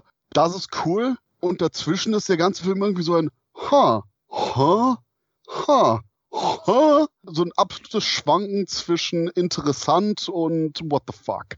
Ja, so geht's mir halt auch. Also gerade so die, die letzte zehn Minuten, wo oder fünf Minuten, wo die dann in das schwarze Loch fallen, wo so diese Bildüberschneidung der Maximilian Schell, der dann mit dem Roboter so überschmolzen liegt und so. Ich habe mir dann gedacht, also zum Nachhinein, wenn ich jetzt seit sieben, acht Jahre alt wäre, ich würde komplett durchdrehen. Hätte Albträume von der Aber Figur. ganz im Ernst, davor schon die Ansichten von den versklavten Zombie-Drohnen von Maximilian Schell. What the fuck? Ja, und was ich halt echt krass finde, ich meine, der Film war ja echt geil besetzt eigentlich auch. Also Anthony Perkins, also der war echt geil besetzt, aber der Film für ein jugendliches Publikum hat ja schon ein paar deftige Szenen. Allein diese Szene mit dem, mit dem Roboter, wo der den äh, Anthony Perkins mal zeigt, wie man nicht mit Schreibunterlagen umgehen sollte. Tricktechnisch und so war der Film ja auch schon weit vorne. Also mit den Matte-Paintings und so, der war schon toll gemacht. Aber wie gesagt, es ist so ein unruhendes Ding. Er geht in eine ähnliche Richtung für mich, so von, von, von der Stimmung her. Auch wieder von Disney, aber finde ich besser. Der Drachentöter. Richtet sich eher an ein älteres Publikum, aber gleichzeitig sagen die Producer halt, wir müssen auch das junge Publikum ins Kino holen, was Panini-Klebebildchen kauft. Okay, wobei der Drachentöter war fucking hardcore. Ich liebe diesen Film. Aber er, er wurde auch als Teenie-Bla damals verkauft, so ein bisschen.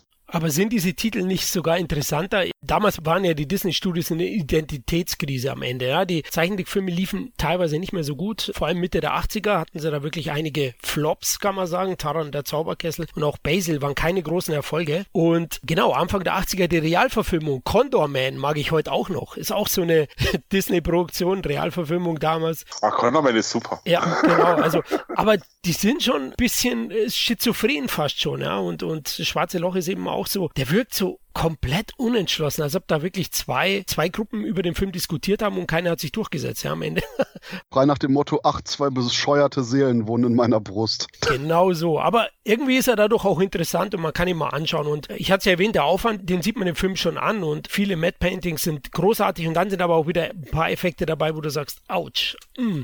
Aber gut, trotzdem, die Set-Designs sind cool also gerade wenn du sagst Szenen, also diese äh, Meteoriten-Szenen, die waren, stimmt, die waren schlimm. Das war wirklich, was du da gedacht hast, so, oh, okay, schlecht gealtert oder sie war damals schon scheiße.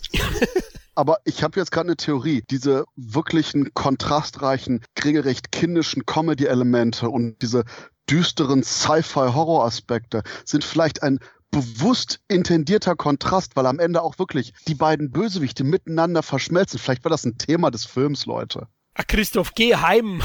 War eine Idee. okay. Okay, also Christoph, jetzt zieh mal einen durch oder irgendwas, du sag ja mal.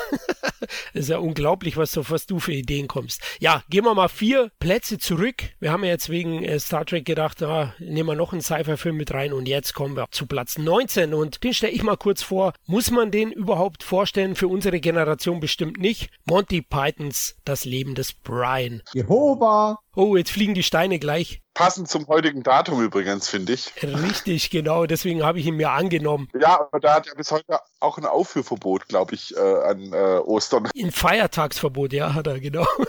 witzigerweise, ja, dass man das heute noch hat. Unglaublich, aber wir in Bayern, ne? Also nein, ähm, 1974 kam ja Ritter der Kokosnuss, da hat sich das britische Kultkomiker-Dur des Mittelalter vorgenommen, diesmal das Neue Testament und eine herrliche, brillante Satire gemacht. Es geht am Ende nicht um Jesus, sondern um Brian, ja. Manche katholischen Filmdienste haben das nicht ganz verstanden, wollten den Film praktisch auf den Scheiterhaufen werfen, aber ich habe ihn heute Morgen angeschaut, nochmal, übrigens auf Netflix aktuell zu sehen, nur in Englisch, also deutsche Tonspur hat er nicht, aber ich denke, den muss man sowieso im Original sehen und ach man, der ist so herrlich, der ist so durchgeknallt, so zitierwürdige Stellen hat er. Ach Leute, das Versteckspiel, ja, das Kerkergejammer, die Steinigung, die Kreuzigung. Aber ich finde, er ist von den Filmen von Monty Python noch mit der zugänglichste eigentlich. Also er ist nicht, ganz so bizarro wird wie jetzt zum Beispiel Ritter der Kokosnuss. Und er, er kommt schon gut mit. Und er macht auch echt Spaß, muss man sagen. Ja, das stimmt, das stimmt. Gebe ich dir recht. Allein schon der Song am Schluss, der es natürlich überall reingeschafft hat. Also allein schon der macht den Film sehenswert für mich. Ja, richtig, wenn sie den, den Ohrwurm-Song da pfeifen, ja, am Ende Always Look on the Bright Side of Life. Traumhaft. Also auch das perfekte Ende für den Film und ich liebe den und muss sagen, für mich ist er echt zeitlos und ach, Monty Python vermisst man einfach. My fuck. Okay, das ist einfach nur Leben des Brian. Ich, ich habe das Gefühl, ich bin von dem siebten Lebensjahr in etwa bis zum sechzehnten Lebensjahr einfach nur gewaterboardet worden mit dem Film. Ich so,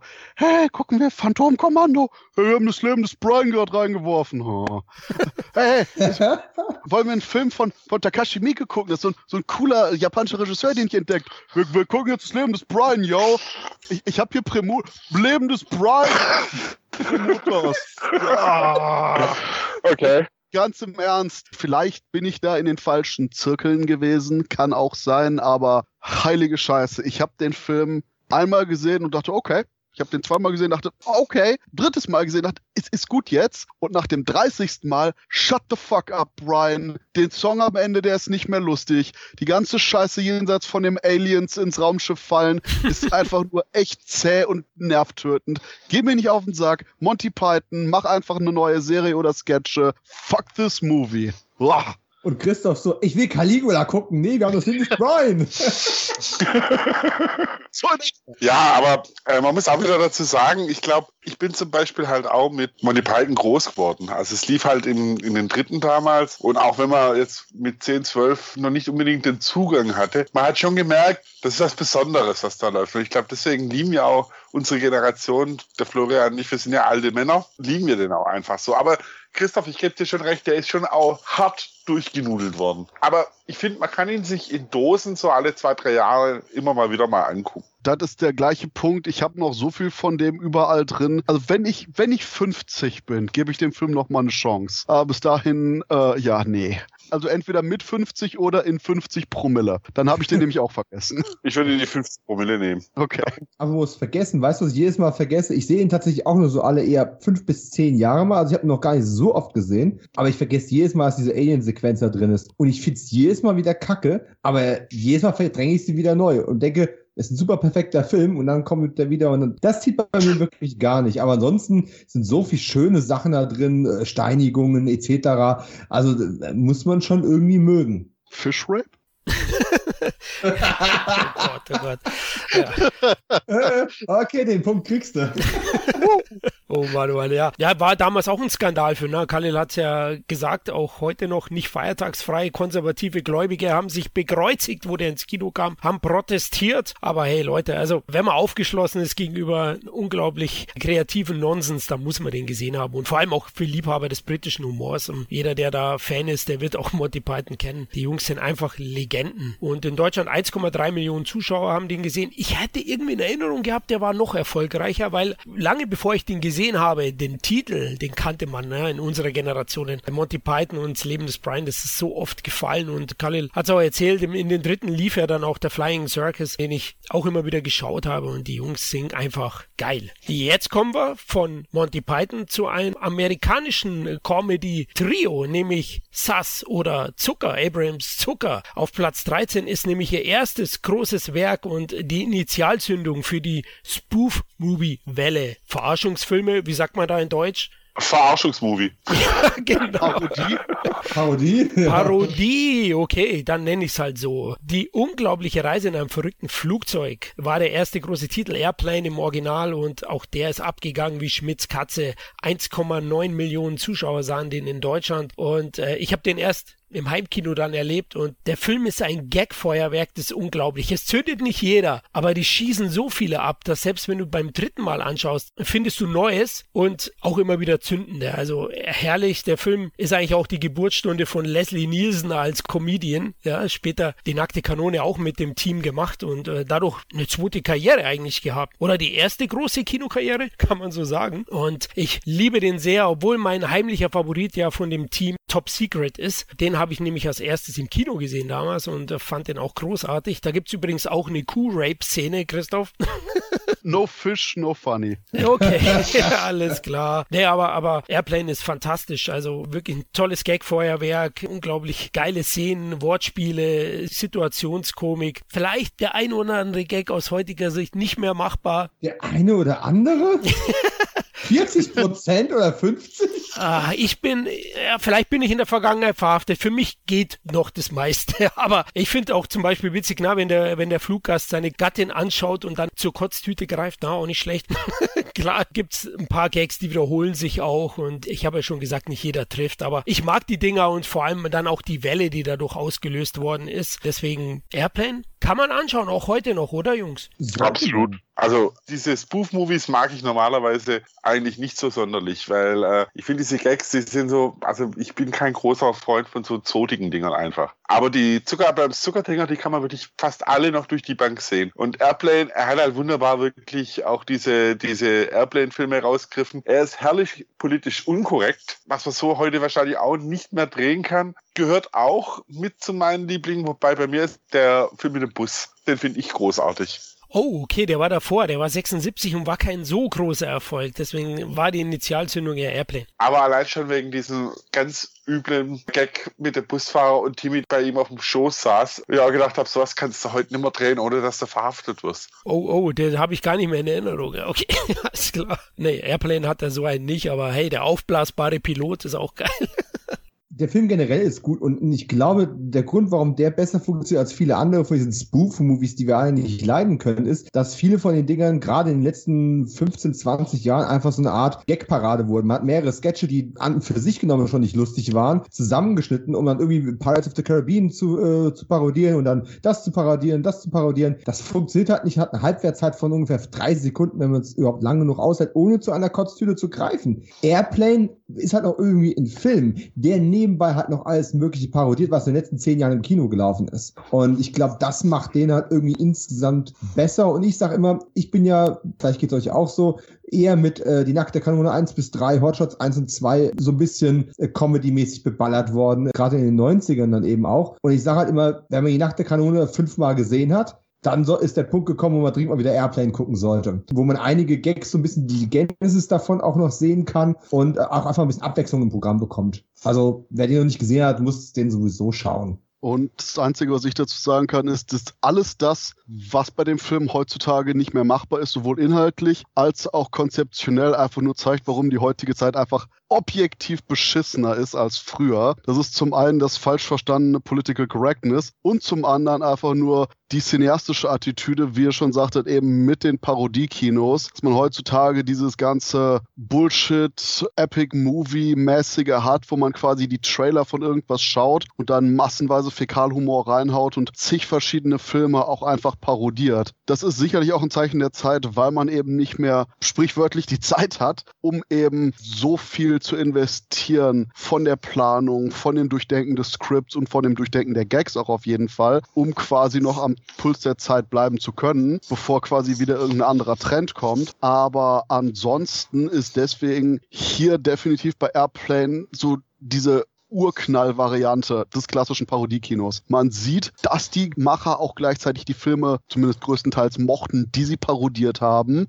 Die haben gutmütigen Scherz überall da drin und gleichzeitig haben die hier und da so ein paar zotige oder anzügliche Witze, ohne das Ganze überborden zu lassen und einfach auch eben die Variation innerhalb der Gags zu finden. Plus die Charaktere nehmen quasi die Welt, in der sie sind, ernst, was die Gags weiterhin einfach noch verstärkt, anstatt bei aktuellen Parodiekino, wo alle voll wacky und crazy sind, was im Endeffekt einfach nur bedeutet, dass quasi nichts irgendeinen Wert hat. Word. Ja, es gab da schon die Charaktere, da hast du recht, eben, dass die so in, die, in, in ihrer Rolle drin sind. Gleich schon dieser Krisenmanager, Dispatcher, der ist so großartig. Schlechte Zeit mit dem Rauchen aufzuhören.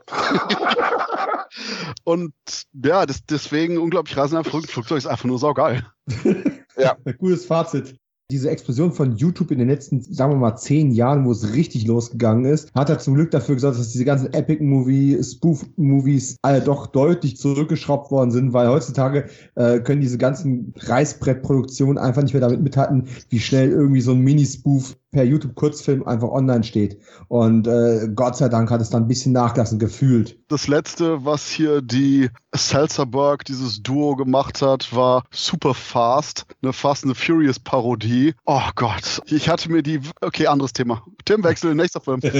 ich wollte gerade sagen, ja, also die kann man gar nicht vergleichen mit den SAS-Filmen. Also das ist eine ganz andere Qualität. Du hast ja gesagt, die Liebe zum Detail auch und das ist einfach fein ausgearbeitet, ja. Deswegen groß. Und vor allen Dingen auch die Liebe zu den Filmen. Filmen. Du siehst auch hier, dass sie die Airplane-Filme, also die, die ganzen Disaster-Filme mochten und bei die nackte Kanone, die mögen Polizei- und Krimiserien und deswegen können die das so gut parodieren. Jürgen von der Lippe hat mal gesagt, äh, als er für seine äh, Peter Maffei-Nachahmungen ähm, und ähnliches kritisiert worden ist, hat er gesagt, Leute, ihr versteht das vollkommen falsch. Ich liebe den Mann. Man kann Dinge nur dann gut parodieren, wenn man die Urquelle und die Person oder was auch immer diese Person gemacht hat, tatsächlich wirklich abgöttisch lieb. Ansonsten kommst du einfach nicht wirklich glaubwürdig dran und es macht überhaupt keinen Sinn, das überhaupt aufs Korn zu nehmen. Ja, und deswegen hast du den aktuellen Parodien, die nicht nur im übertragenen Sinne, sondern leider auch sprichwörtlich auf die Filme, die sie parodieren, einfach scheißen. Mhm. Gut, dann kommen wir zum nächsten Film. Ja, also Airplane, glaube ich, haben wir genug in die Wolken gehoben. Jetzt kommt Shining, Stephen King und Stanley Kubrick zusammen. Gott, Mann, das ist ein Nerdgasmus.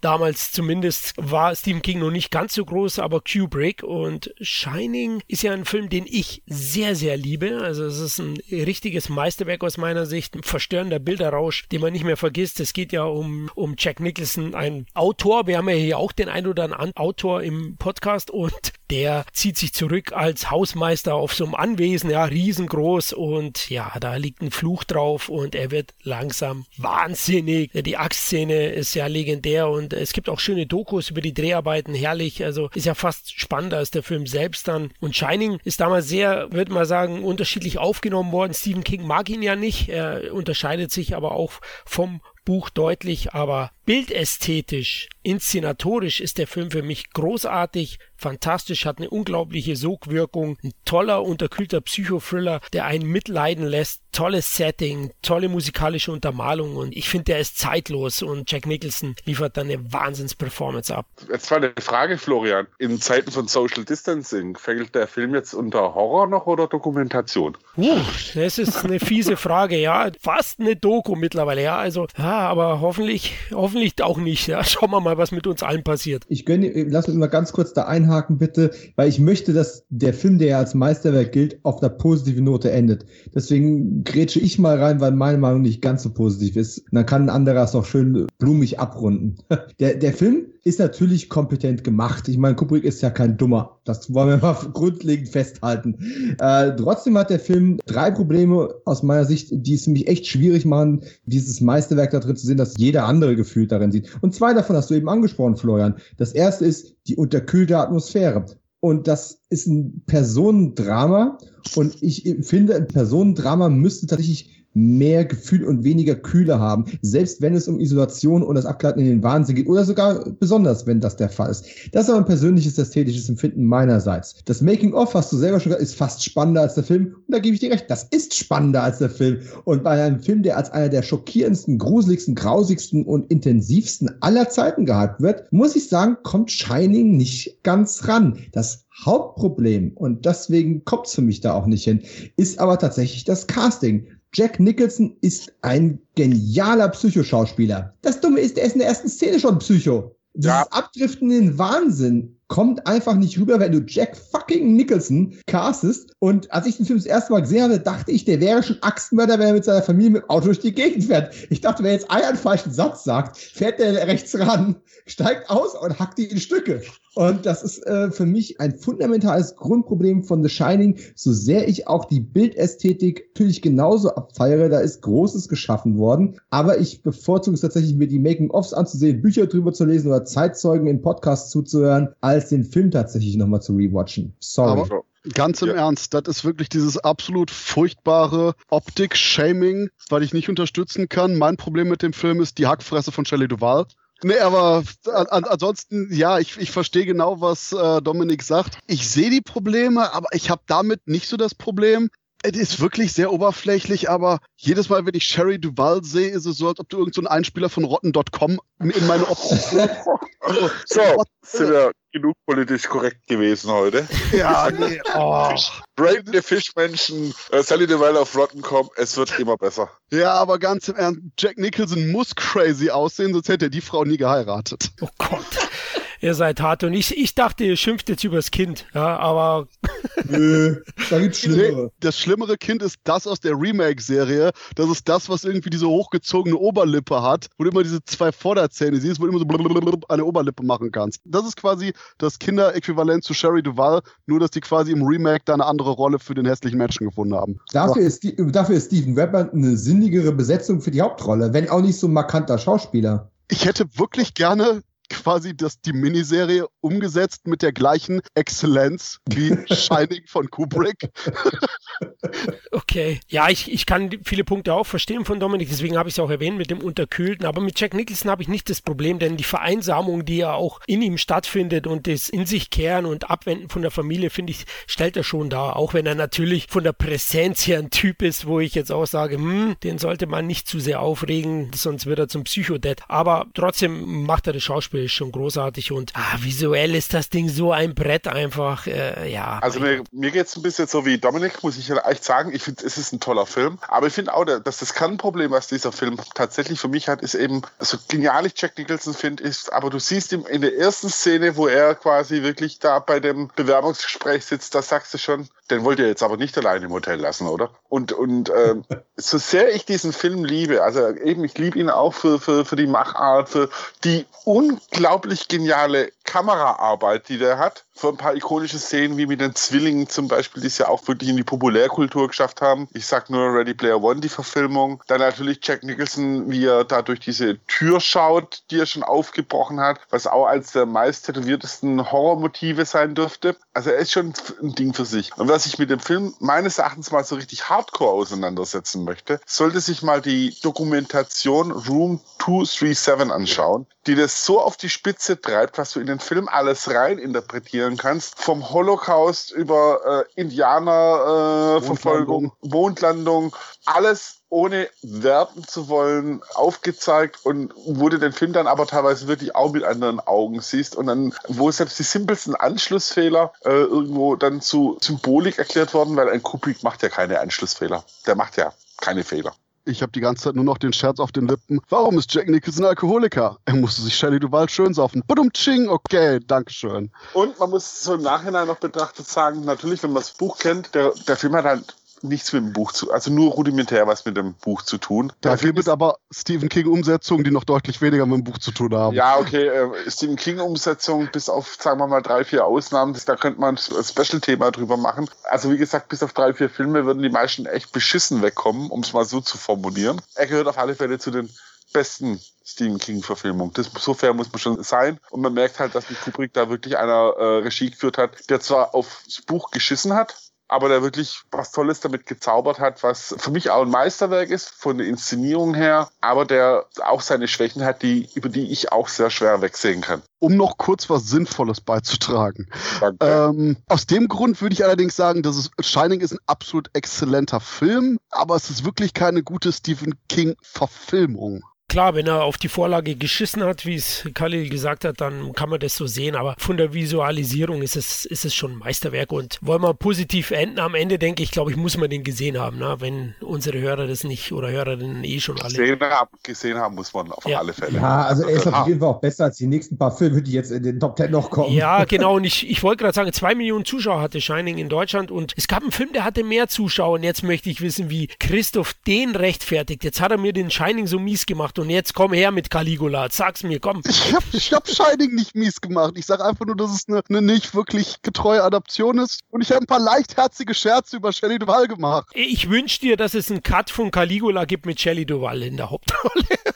Und das wird den noch besser machen. oh Gott. Nee, aber gut, Caligula, ja, wir sind auf Platz 11 angekommen der Jahrescharts. Und ähm, ich musste sehr lachen, denn hier steht Caligula, Regie Tinto Brass. Nee. Okay, der Punkt ist, Caligula ist die Geschichte von Caligula, Ladies and Gentlemen. Und die Geschichte des Films ist auch extrem interessant, deutlich interessanter als die von Shining und ich sag mal eins, eiskalt, die interessanteste Geschichte, die ein Film 1980 überhaupt hat. Denn wir hatten Drehbuchautor Gore Vidal, der sagte, hm, ich möchte so ein historisches Drama machen über den Imperator Tiberius und den ihn nachfolgenden Caligula. Und da quasi dann zeigen, wie Rom und die Gesellschaft zugrunde gegangen ist. Dann kamen die Produzenten und sagten, ah, wir haben hier einen Regisseur, der ist Tinto Brass. Tinto Brass hat sich das Gore Vidal Skript genommen und gesagt, nee, weißt du was, denn den Tiberius schieben wir mal ein bisschen raus, fokussieren uns mehr auf Caligula und machen da eher so eine Art satirisches Drama draus, was zeigt, wie absolute Macht absolut korrumpiert und den Exzess von dem Ganzen. Und dann kam Produzent Bob Guccione, der Penthouse-Eigentümer, und sagte, hm, das ist schön und gut, aber dein Film hat irgendwie trotz den ganzen Sexszenen und Nacktheit viel zu wenig Sexiness. Ich nehme das, was du gedreht hast und werde komplett die Struktur der Szenen ändern, dann irgendwo zwischendurch Pornoszenen einfügen, Szenen, die du haben wolltest, auf jeden Fall rauswerfen, teilweise auch handlungsrelevante, aber fuck that shit, yo. Ich werde nämlich eine Synchro anfertigen, damit wir auch ein paar Szenen, die jetzt quasi keinen Zusammenhang mehr haben, Dialoge einführen können, damit das dann eben irgendwie einen Zusammenhang hat. Und boom, Baby, das packen wir dann in die Kinos. Und deswegen ist schlicht und ergreifend der Punkt gekommen, wo dann einfach nur ja, der Streifen so ins Kino kam und alle Leute, ja, Caligula, wow, voll der krasse Streifen, yo. Und interessanterweise auch eben die gerichtlichen Sachen, die noch abliefen mit Tinto Brass, mit Bob Guccione, sich ewig hingezogen haben. Deswegen zum Beispiel in Italien eine Fassung Io Caligula gibt, die einfach auch radikal anders ist. Denn interessanterweise, um das als Abschluss zu bringen, weltweit wurde quasi Bob Guccione das Recht zugesprochen, dass er der Eigentümer des Films war, weil er, er hat das Ganze finanziert. Aber in Italien haben die gesagt, ja, aber weißt du was, der Regisseur ist der Meister des Films. Deswegen haben wir hier eben die Fassung von Tinto Brass. Wobei das auch wieder nicht der richtigen Fassung entsprach, weil nach dem ganzen Hin und Her war das auch wieder eine Frühfassung. Blah. Der Punkt ist, Caligula ist ein wirkliches Erlebnis. Du hast Porno-Elemente, du hast extrem gute Darsteller wie Malcolm McDowell, und das Ganze ist einfach zu so einem richtig gehend rauschhaften Erlebnis zusammengebastelt worden, was man einmal durchaus sehen sollte. Wobei ich da wirklich noch den Zusatz gebe, man sollte sich auch für Filmgeschichte interessieren und Spaß daran haben, mehr über die Hintergründe eines Films herauszufinden. Denn ja, so wie Caligula jetzt existiert, ist es ein Film, der durchaus kaputt ist, furchtbare Szenenanschlüsse hat und wo Malcolm McDowell mal innerhalb von einem Szenenumschnitt ein Bart wächst, ein Bart abrasiert wird, ein Bart wieder wächst und der Bart wieder weg ist. Und man wirklich merkt, dass das Ganze so eigentlich nicht sein sollte. Aber nichtsdestotrotz hat man innerhalb der jeweiligen Szenen wirklich das Erlebnis, es ist purer Wahnsinn gewesen, was am Setup lief. Die riesigen Bauten, die angefertigt wurden für über zwei Millionen Dollar die Bauten wurden nachher noch in anderen Caligula Rip-Offs verwendet, ohne dass der Bautenbauer das wollte. Und die Filme kamen vorher raus, weil Caligula so lange brauchte, veröffentlicht zu werden, wegen ganzen hinter den Kulissenproblemen. Und sogar 1980 haben wir nämlich eben noch einen weiteren Film, Messalina, Kaiserin und Hure, was quasi Caligula 2 ist, der im gleichen Jahr rauskam und weit danach gedreht wurde, was eben zeigt, wie kaputt dieser Produktionsprozess ist. Und deswegen Caligula ist eine Sichtung wert. Caligula ist es wert, wenn man mit den vorhandenen Elementen klarkommt, sich da auch ein bisschen mehr einzulesen. Und wer das will, äh, Kevin Sindler und ich haben einen Audiokommentar zu dem Film gesprochen auf der neuen Blu-ray-Edition. Aber so oder so, Caligula ist ein Erlebnis Man kann es eigentlich nicht wirklich beschreiben, weil es so eine Art wirklich kaputter Film ist, aber ein extrem faszinierender. Ich habe eine Frage. Yes. Würdest du den Film für jemanden empfehlen, der eigentlich nur zwei Dinge möchte? Dich und Kevin zwei Stunden lang drüber quatschen hören Ja. und Malcolm McDowell geil findet. Ja, das ist wirklich die Malcolm McDowell Show. Und entweder hast du irgendwelche unpassenden Porno-Elemente oder Malcolm McDowell ist fucking Porno. Okay, okay. Ich glaube, das ist, dann hast du es mir doch besser verkauft als alle Berichterstattungen der letzten 20, 30 Jahre. Also ich habe aus den Gründen, die du aufgezählt hast, ich habe ja auch ein bisschen mit dem Film beschäftigt, habe ich den auch daheim stehen. Es ist definitiv ein ziemlich sperriges Machwerk. Anders kann man es eigentlich nicht ausdrücken, aber ich frage mich bis heute auch, wie der so weit in den Top Ten landen konnte. Ich habe da auf jeden Fall noch die Erzählung meiner Eltern, die meinten, die sind ins Kino gegangen und nach einer Stunde raus.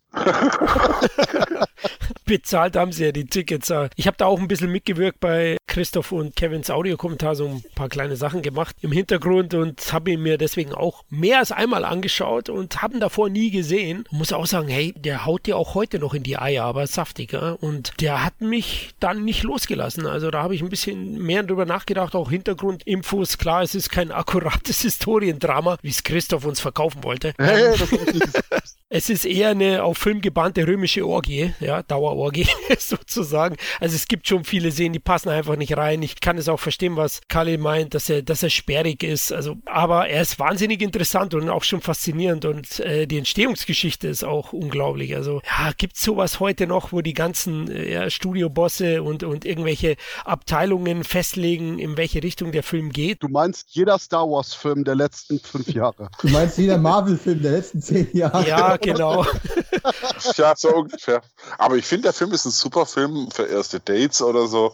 Kann man sich wunderbar anschauen. Wow. Genau, also Und am besten im Double Feature mit die 120 Tage von Sodom. Auf der anderen Seite, ich war, ich war mal auf einem Date äh, im Kino, das ist mein einziges Kinodate, glaube ich, jemals gewesen. Äh, Message in a Bottle. Hat aber auch nicht gehalten. Von daher. Vielleicht solltest du es probieren, ja. Äh, Malcolm McDowell ist super. Peter O'Toole, der hier irgendwie schon scheintot ausschaut, obwohl er noch deutlich älter geworden ist, aber der schaut da so äh, hager und fertig aus, unglaublich. Wie seine halbe Karriere, oder? Ja, stimmt schon, aber da wirklich, wenn du ihn da siehst, also so klapprig. Mich wundert ja, dass er nicht irgendwie da, ja, wie heißt das Ding zum Aufpäppeln da daneben hatte bei den Szenen, dass das wegretuschiert wird. Nein, nicht Kokain. Ich meinte eine Infusion. ah, ah, wir sind in den 80ern, Baby. Okay, alles klar. Nee, aber Caligula ist schon pures wildes Kino, das man heute nicht mehr bekommt und deswegen auch interessant ist, vor allem, vor allem für Cineasten. 2,3 Millionen Zuschauer haben den gesehen. Eigentlich kann man es aus heutiger Sicht gar nicht mehr erklären, dass der Film so viel reingelockt hat. Wobei, wenn dann das Schulmädchenreport auch Millionen Publikum hatte, dann scheinen da noch ein paar übrig gewesen sein in den 80ern. Wobei ein großer Faktor ist auch die absolut riesige Werbekampagne gewesen, die das als den größten, skandalösesten, epischsten Film aller Zeiten und immer beschrieben hat. Dahingehend, es war schon wirklich so ein riesiger Marketingblitz, den Bob Guccione abgezogen hat, damit das Teil auch in aller Munde war. Und wir hatten auch nichts, das darf man nicht vergessen. Ja, wir hatten halt nichts. Das stimmt, ja. genau. Ja, und jetzt sind wir in den Top 10 angekommen von den deutschen Jahrescharts 1980. Ja, wir hatten ja nichts, ne? Genau. Da, da kommt jetzt wirklich, wir hatten nichts. Jetzt, jetzt kommt der Pflichtteil. Wenn wir heu die heutigen Top 10 sehen, wie würden wir die vielleicht in 40 Jahren bewerten? Schauen wir mal. Aber Welche Top Ten denn für Filme, die dieses Jahr angelaufen sind? ah, ich war noch 2019 war ich noch verhaftet, sorry. 2020 hat bei mir noch nicht so wirklich gestartet. Ich bin in Quarantäne sozusagen. Also mein Lieblingsfaktor ist immer noch, dass Sonic der letzte Filmhit war, bevor die Kinos gestorben sind. Ja, stimmt. Ein episches Werk, definitiv. Ja, wobei ich festgestellt habe, dass ich bei Amazon mir Kinofilme ausleihen kann für schlanke 17 Euro. Ja, ich weiß, dass es den Kinos zugutekommt, aber bisher war jetzt nichts drunter, wo ich gesagt habe, das ist mir 17 Euro wert, dass ich mir es bei Amazon stream. Also wird spannend dann, der Rückblick nächstes Jahr dann. Auf jeden Fall, ja. Aber jetzt starten wir mit Platz 10 und das ist ein echtes Brett. Ich meine, Christoph, wir waren jetzt gerade bei Nacktheit in Caligula und die Blaue Lagune, war das so die Soft-Version vielleicht? Ich, ich würde jetzt eiskalt sagen, ja. Caligula ist der Film, den ich heute den Leuten vorstelle mit einer kleinen Geschichtslektion und sag hier, zieh dir das rein. Blaue Lagune war das, was man irgendwie mit 12, 13 den Leuten vorgestellt hat mit, hey, zieh dir das rein. Und Blaue Lagune, äh, Film von Randall Kleiser, der ansonsten den deutlich, deutlich viel, viel besseren Der Flug des Navigators gemacht hat. Wie ich auch rausgefunden habe, die Blaue Lagune ist ein Remake. Hat mich jetzt auch verwundert. Aber ich glaube jetzt nicht unbedingt, dass der Film, ich glaube von 49 war er, die Menge von ja, 80s PG Nudity enthalten hat, die hier äh, Brooke Shields zeigt. Und äh, ich muss ernsthaft sagen, die Blaue Lagune ist auch wirklich so ein Faktor, den ich retrospektiv bezeichnen kann als okay. Wenn du irgendwo zwischen 12 und 14 Jahren bist und kein Internet haben solltest, sprich kein Mensch bist, der heutzutage existiert, ist die Blaue Lagune wahrscheinlich was für dich. Und das ist ja. dann genau der richtige Zeitpunkt. Aber ansonsten, es ist eben dieses, zwei Kinder landen auf einer Insel, werden zusammen erwachsen, merken, wie sich ihre Körper verändern, dass sie dann komische Gefühle kriegen und das war's. Ähm, also was ich da besser fand, ist tatsächlich die Matt-Parodie drauf. Die war wirklich großartig, äh, vom Attacker noch gezeichnet, aber es ist schon ein furchtbarer Film eigentlich. Was noch besser ist, ist allerdings die Blaue Lagune 2 mit einer blutjungen Mila Jovovich, bei der je älter ich werde, ich immer größere Schuldgefühle habe, wenn ich überhaupt nur an den Film denke, weil die den Film gemacht hat, als sie 17 war, aber naja, wir sind in Europa, wir kommen damit klar. Aber ansonsten... Ja, ja nicht petite. Wir hatten ja nichts. Ja. Genau, man hat ja nichts. Und gerade bei Mila Jovovich, die Frau ist schon so zugeknöpft. Yikes. Aber ja, die Blaue Lagune, ich würde sogar eiskalt sagen, der größte Hallo, ich bin der Zeitgeist-Film von den 1980er Top Ten. Mehr als noch alle anderen, weil alle anderen Filme könntest du auf ihre Art und Weise zumindest heute noch wegen ihren Themen zeigen und auch wegen ihrer Herangehensweise. Aber bei die Blaue Lagune kannst du sowohl den Film nicht mehr bringen, weil die Amis ihr PG-13 komplett versaut haben und Angst haben vor jedem einzelnen Gedanken an weiblichen Nippel und gleichzeitig, weil jeder Sechsjährige wahrscheinlich schon schlimmere Sachen im Internet gesehen hat als den Film. Was soll ich sagen? Ja. Ich mag weibliche Nippel, aber an dem Film kann ich nicht mehr finden als das, was Christoph gerade eben zu Protokoll gegeben hat. Das Einzige, was mir immer wieder dazu einfällt, ist ein richtig schlechter Gag aus Buffy, als die irgendwann mit Fischmonstern aus irgendeiner, gab kein Fischrape, keine Sorge, Christoph, ähm, aber als sie mit irgendwelchen Fischmonstern konfrontiert wurden und irgendjemand dann panisch meinte, oh mein Gott, da kommen die Kreaturen aus der, aus der blauen Lagune. Und dann jemand korrigierend eingriff und sagte, nein, das waren die Biester aus der schwarzen Lagune. Das Biest aus der blauen Lagune war Brooke Shields. Okay, jetzt hätte ich aber gerne den Crossover-Film. Okay. also ich, ich stelle fest mit Entsetzen, dass mein eingangs erster erwähnter Film Maniac wir harmloser über den gesprochen haben als über die blaue Lagune. ich habe ja auch nicht über Maniac gesprochen. Ja, aber ich finde, das Zeitgeist-Ding ist schon, passt das schon ziemlich auf. So dieses, ich meine, es war ja auch noch die Zeit, wo jetzt das, ja, wo das Fernreisen eigentlich erst richtig angefangen hat. Also ich denke, das hat auch nochmal so eine Rolle gespielt. Diese Insel, dieses Exotische, genau. Und dann eben dieses äh, sexuelle Erwachen als Thema auch ein bisschen. Aber ich fand ihn schon damals scheiße. Einzige, was mir noch einfällt, ist, dass ich irgendwie ständig William Catt und Christopher Atkins verwechsel, weil die beide irgendwie ihren blonden Afro feiern. Das ist das Einzige, was mir noch gerade zu dem Film einfällt. Also ich muss dazu sagen, wir sind ja damals, wir sind zu den Altpapiercontainern gegangen und haben danach entsprechender Literatur gesucht, anstelle uns das anzugucken. Oh, okay. Sehr kreativ. Aber Blaue Lagune, ich habe ihn tatsächlich letztes Jahr nochmal angeschaut. Aber warum? Warum? Ich, ich wollte einfach das, das Feeling wieder bekommen wie damals, aber mir sind die Füße eingeschlafen.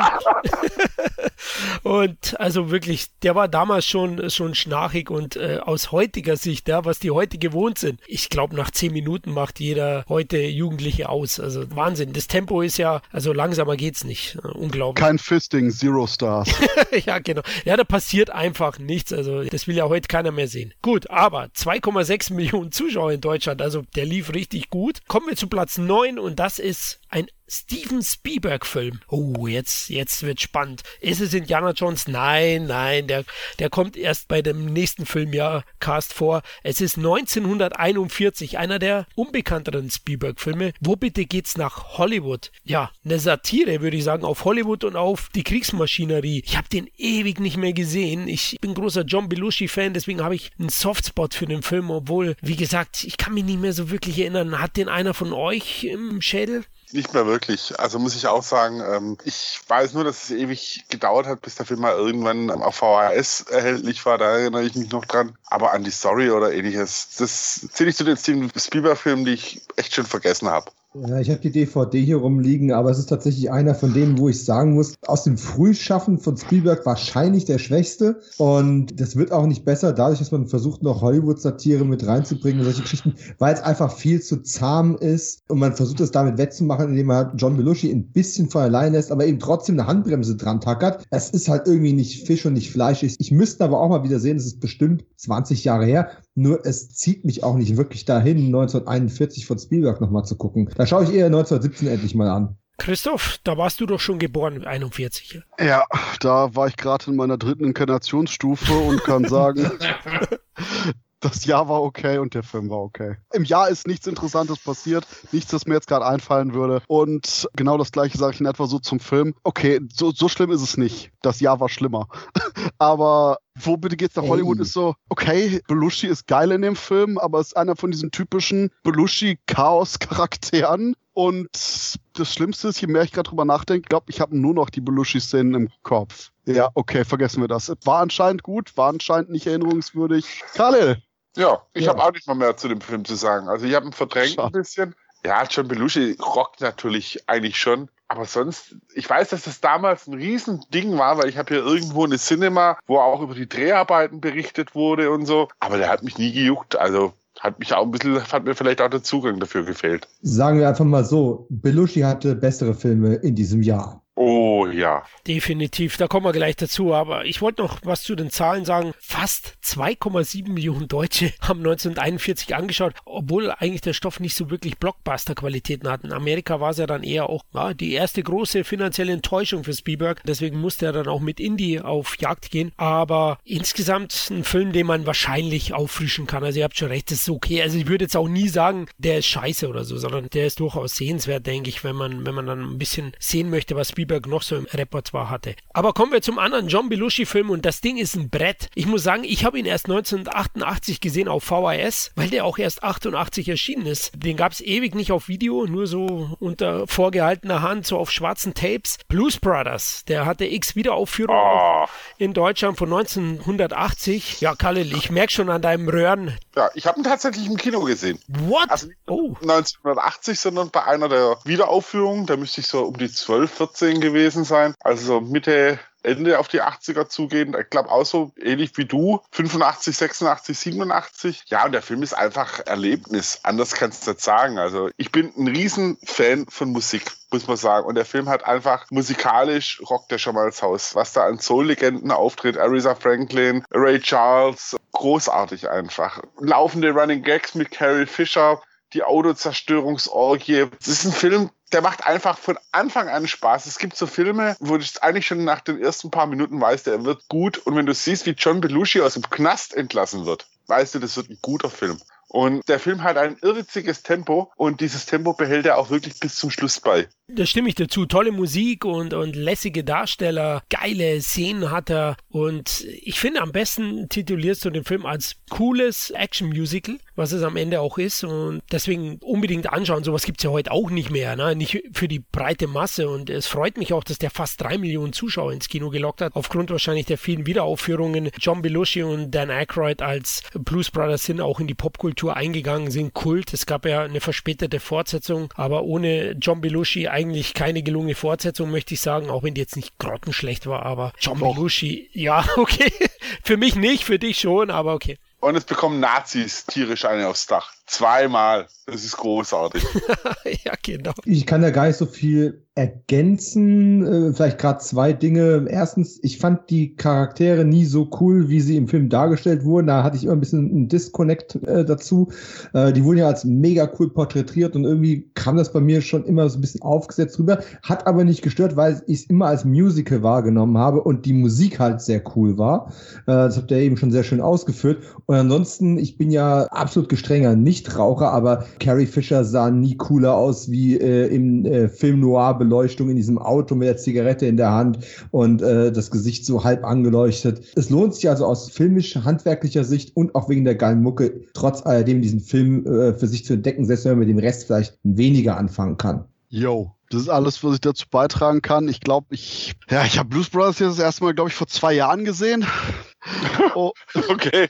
Und ja, ist ein guter Film. Aber ich habe das Gefühl, dass irgendwie ich den deutlich früher irgendwie in meiner filmischen Evolution sehen hätte müssen, um da jetzt so mega Kultfilm Fuck yeah drauf abzugehen. Weil, ja, war gut. Nächster Film. Klick. Es war halt in der Generation, also so die, wo eine 7 in ihrem Datum drin haben, nicht am Ende, sondern eher so in der Mitte. Also nicht 1700, sondern 1970 rumgeboren. Da war es einfach ein Partyfilm. Also fällt quasi Florian dann auch raus. sozusagen. nee, aber, aber ähm, es war einfach so, der Soundtrack, das war auch auf Partys oder so, hast du da, also gab es genug Songs, die du da ohne Probleme hast spielen können und die Leute sind jetzt, haben dazu getanzt und ich fand die Charaktere waren schon sehr cool.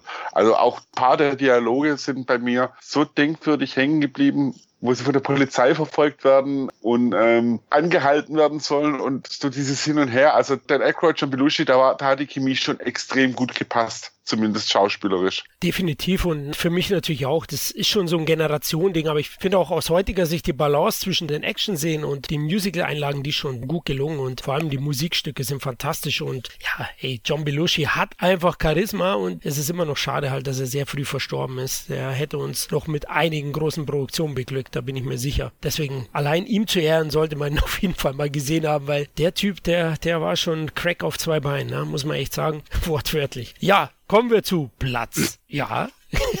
ja ich, muss, ich musste nur ich lachen, wie fucking ice cold der Joke war. ja, ja, der war gnadenlos, ja. Ich habe gerade in der Trivia nachgelesen, dass bevor diese Szene gedreht wurde, bei der John Belushi die Sonnenbrille abnehmen musste, er auf Anweisung des Produzenten sechs Tage lang nicht rauchen, kein Alkohol und kein Koks zu sich nehmen durfte. John Belushi, ja. ja. Das war sicher die schwerste Leistung für den Film. Aber wie gesagt, ich liebe die Belushi Brothers. Ich mag auch James wahnsinnig gerne und finde es schade. Äh, der Junge, der war echt ein Wahnsinnspaket einfach. Und Bruce Brothers muss man gesehen haben. Kommen wir zu Platz 7. Ja, jetzt wird es ein bisschen, ich sag mal, bedächtiger von der Produktion. Der große Oscar-Gewinner von 1980, Kramer gegen Kramer. Knapp drei Millionen Zuschauer in Deutschland gehabt. Das war praktisch das große Schauspielkino in dem Jahr, hat fünf Oscars eingestrichen. Unter anderem hat das Dustin Hoffman einbekommen. Und fuck, Meryl Streep hat ihren ersten eingestrichen. Ja, es kamen noch ein paar danach.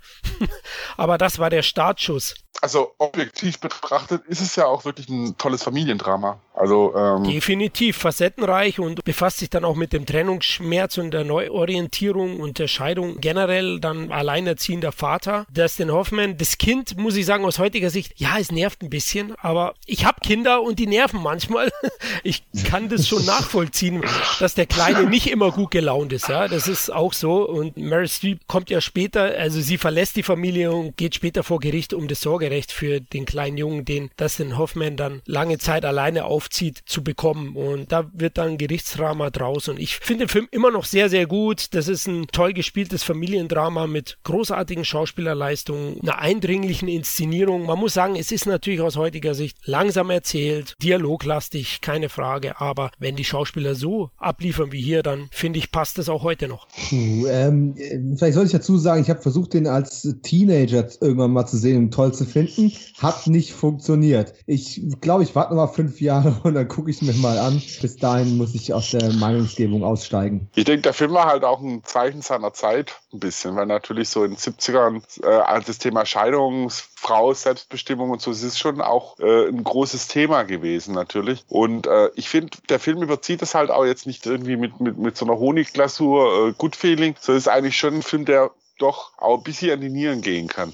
Ich kann dazu nur sagen, dass ich aktiv gemerkt habe, dass mir meine Lebenszeit zu kurz ist, diesen Film zu schauen, weil ich allein vom Trailer und dem Thema dermaßen desinteressiert bin. Und das sagt jemand, der alle Teile von In einem Land vor unserer Zeit gesehen hat. Alle ja, 13 oder 14. Du, äh, äh, irgendwo musst du ja noch Zeit finden für die blaue Lagune.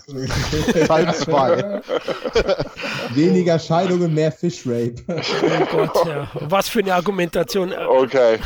Also Christoph, den kann man definitiv schauen. Der hat seine Oscars zurechtbekommen. Und ich habe den mittlerweile zweimal gesehen. Der ist schon sehr, sehr gut. Und wie Kalle gesagt hat, er tut es auch nicht überzuckern oder so, sondern auch Dustin Hoffman als Alleinerziehender zweifelt, verzweifelt fast an, an seiner Aufgabe. Muss ja nebenbei auch arbeiten, was früher deutlich noch schwieriger war. Ich bin auch ein Einzelkind und letztlich auch meiner Mutter allein aufgezogen. Mein Vater hat uns sehr, sehr früh verlassen und es war für meine Mutter nicht einfach, weil sie natürlich auch arbeiten musste. Und ich bin dann auch das klassische Schlüsselkind gewesen, das dann einen halben Tag zu Hause Hause war ab zehn Jahre oder ein Dreivierteltag. Vielleicht berührt es mich da noch ein bisschen mehr, aber ich finde, es ist ein schönes Emotionskino, das man sich definitiv mal geben sollte. Ja. Ich kann es absolut nachvollziehen, was du gerade sagst. Ich bin ja letztendlich auch Scheidungskind. Das Problem ist nur, wenn du halt versuchst, als Teenager dann so einen Film zu sehen, dich da rein zu versetzen, ja, da fehlt ja natürlich jede Identifikationsfläche und deswegen meinte ich es tatsächlich aufrichtig, als ich gesagt habe, naja komm, gib mir der Sache nochmal zwei, drei, vier, fünf Jahre nicht, ich hoffe, dass dann meine Scheidung kommt, aber dann ähm,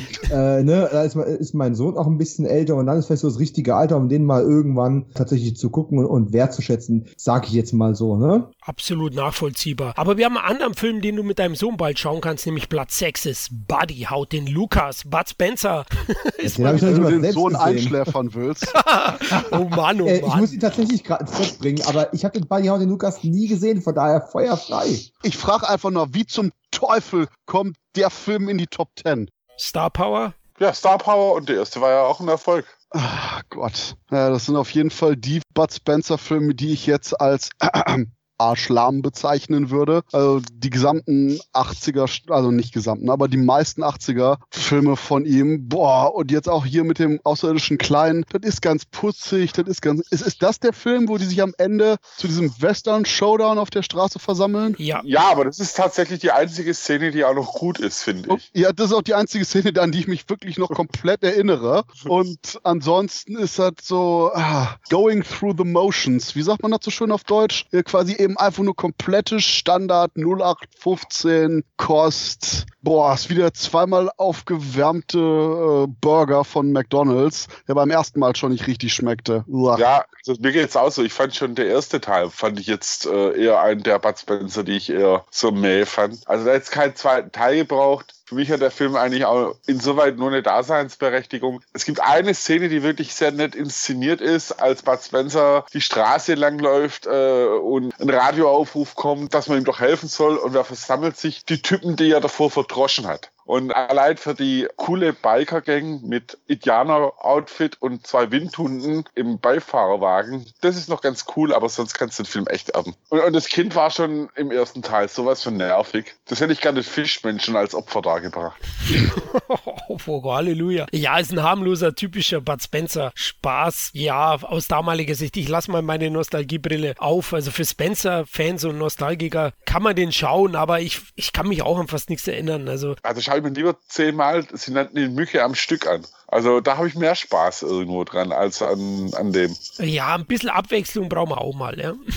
Ich glaube, hier Regisseur Michel Lupo hat auch eine Faust geht nach Westen gemacht, oder? Der war auch deutlich besser. Ja, stimmt. Ja, ja. Stimmt, der ist von 81, den werden wir uns auch noch vornehmen, wahrscheinlich demnächst. Aber es ist halt nette Bud Spencer-typische Unterhaltung. Wenn man Bud Spencer mag, dann wird man den wahrscheinlich irgendwie mitnehmen. Ansonsten schaut euch die richtig guten Filme an von den Jungs und fertig. Da hat Khalil auch recht. Selbst der Bomber ist auch besser. Ja, ja der ist auch schon schlecht gewesen.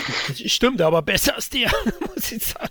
Ja, kommen wir jetzt, boah, jetzt, oh, jetzt, das ist, das ist gar nicht so leicht, die Überleitung zu finden, aber Bud Spencer war ja auch ein Mann der Tat und Mad Max ist es auch. Oh ja.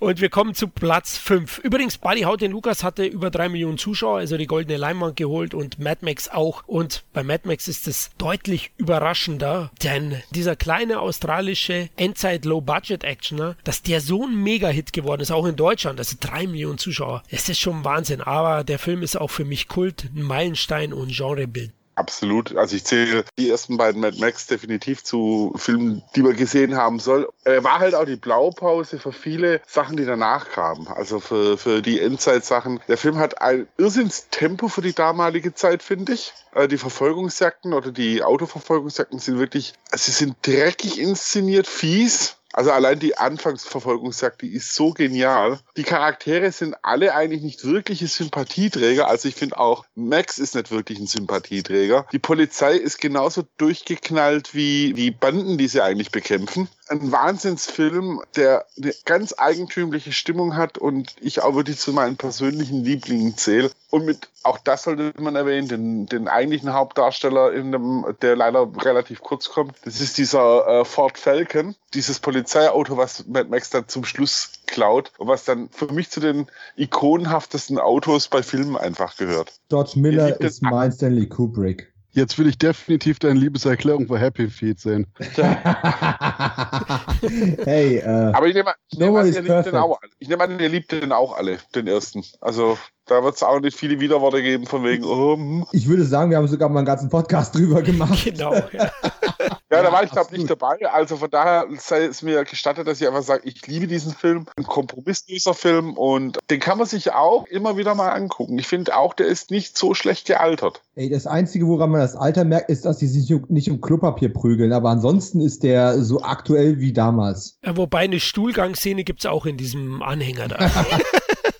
Nein, ist ein Meisterwerk. Also Dominik hat es ja erwähnt, wir hatten schon im Mad Max Podcast lange drüber schwadroniert und den gefeiert und generell auch die Reihe lieben wir, bis auf vielleicht Teil 3. Aber Mad Max ist schon wirklich meisterhaft. Christoph, wie stehst du dazu? Absolut fantastischer Film und entweder wenn ich Mad Max gucke, habe ich Lust, der Mann mit der Stahlkralle zu gucken oder wenn ich den Mann mit der Stahlkralle gucke, habe ich Bock, Mad Max zu gucken. Ich weiß auch nicht, irgendwie Ah. sind die beiden für mich relativ verbunden, so mental, atmosphärisch, aber ja, Mad Max ist einfach nur absolut fantastisch. Ja, Startschuss für die Karrieren von George Miller und Mel Gibson. Besser geht's nicht. Und von dem V8 natürlich auch. Letzten Endes haben wir es ja früher geschnallt als die Amis, wo Mad Max erst durch Teil 2 überhaupt zum Kult geworden ist. Ja. Äh, wenn man sieht, wie hoch der bei uns schon platziert worden ist, der erste Teil, ähm, ja, Europa halt, ne? Mal wieder die ersten. Hey, aber die Pointe ist, sowohl in Amerika als auch in Deutschland hatte Mel Gibson nicht seine Originalstimme. Oh, das ist ja fies. Wer hat denn da gesprochen? Keine Ahnung. Achso, Es war irgendeiner, weil die dachten, oh mein Gott, die Australier, die haben so eine komische scheiß Stimme. Schnell, wir müssen den verständlich machen. Oh, sozusagen eine Nachsynchro la Macho Man. Ja, oh, Letzter ist eine, Nachsynchro aller äh, Herkules in New York mit Arnold Schwarzenegger. den hätte ich am ehesten verstanden, ja. Mel Gibson und Arnold Schwarzenegger in einem Film in den 70ern. Boah. Oh, wenn überhaupt, hätten die die Stimme einfach tauschen müssen. Das wäre glorreich. Ja, ja. Gut, kommen wir zu Platz 4 und das ist der letzte Countdown, der über 3,4 Millionen Zuschauer in die deutschen Kinos gelockt hat. Kirk Douglas in der Hauptrolle. Ich kann mich echt kaum mehr an den erinnern. Ne? Es geht um einen Schiffsflugzeugträger mit einer Crew, die ungewollt durch einen Zeitsprung in den Zweiten Weltkrieg katapultiert werden und da geschichtlich eingreifen in Pearl Harbor, oder? Nee, nicht ganz. Also die kommen in einen Sturm und werden in diesem Sturm eben zeitlich zurückgeworfen und kommen dann quasi vor dem Angriff auf Pearl Harbor an, was äh, den Flugzeugträger natürlich so in, in die Dings bringt. Greift man da ein, ändert man damit die Vergangenheit und dann setzt der berüchtigte Loop ein, dass man sagt, ja, aber wenn, wenn, wenn die da eingreifen, dann kommt der doch gar nicht zurück und dann kann das, also die typischen Zeitschleifenparadoxen, die man als Filmgänger so liebt, ist ein gut inszenierter Actionstreifen mit einer, ja, so einem Hauch SF drin eben, mit dieser Zeitreise, dann auch eben geschichtliche Betrachtung auf Pearl Harbor, was ja für die Amerikaner wirklich ein Trauma ist. Nach wie vor irgendwie. Ist jetzt kein absolutes Meisterwerk, kann man sich angucken und kann man derzeit sogar for free bei Amazon, also als Prime-Kunde kann man es bei Amazon Prime gerade anschauen, weil da bin ich mir neulich angeschaut und ja, hat mich unterhalten. Kein Meisterwerk, aber man kann sich anschauen. Und was mich am meisten überrascht hat, jetzt, wo ich mir den extra für den Podcast angesehen hatte, war, dass bei der groben Prämisse Amerikas größtes Schlachtschiff kommt zurück zu Pearl Harbor. Können Sie den Angriff verhindern? Ich so, oh, oh. hey, das wird so ein jingoistischer Fuck yeah America Action Cock Marathon. Aber nee, ist es gar nicht, sondern es ist eine durchaus intelligente Aufarbeitung von dem amerikanischen Trauma, das im Hintergrund mit der vordergründigen Sci-Fi Story eher eben ein wirklich redsamer Streifen, der vor allen Dingen eben diskutiert, wie sehr man jetzt quasi das Raumzeitkontinuum auf links drehen darf für verschiedene Aktionen und ob sich das Ganze überhaupt lohnt. Und ja, ich wurde extrem positiv bei dem Film überrascht. Plus der Film hat ein paar unglaublich gelungene Fliegerszenen, teilweise die mehr oder weniger aus Versehen entstanden sind. Zum Beispiel, wo einer von den Jets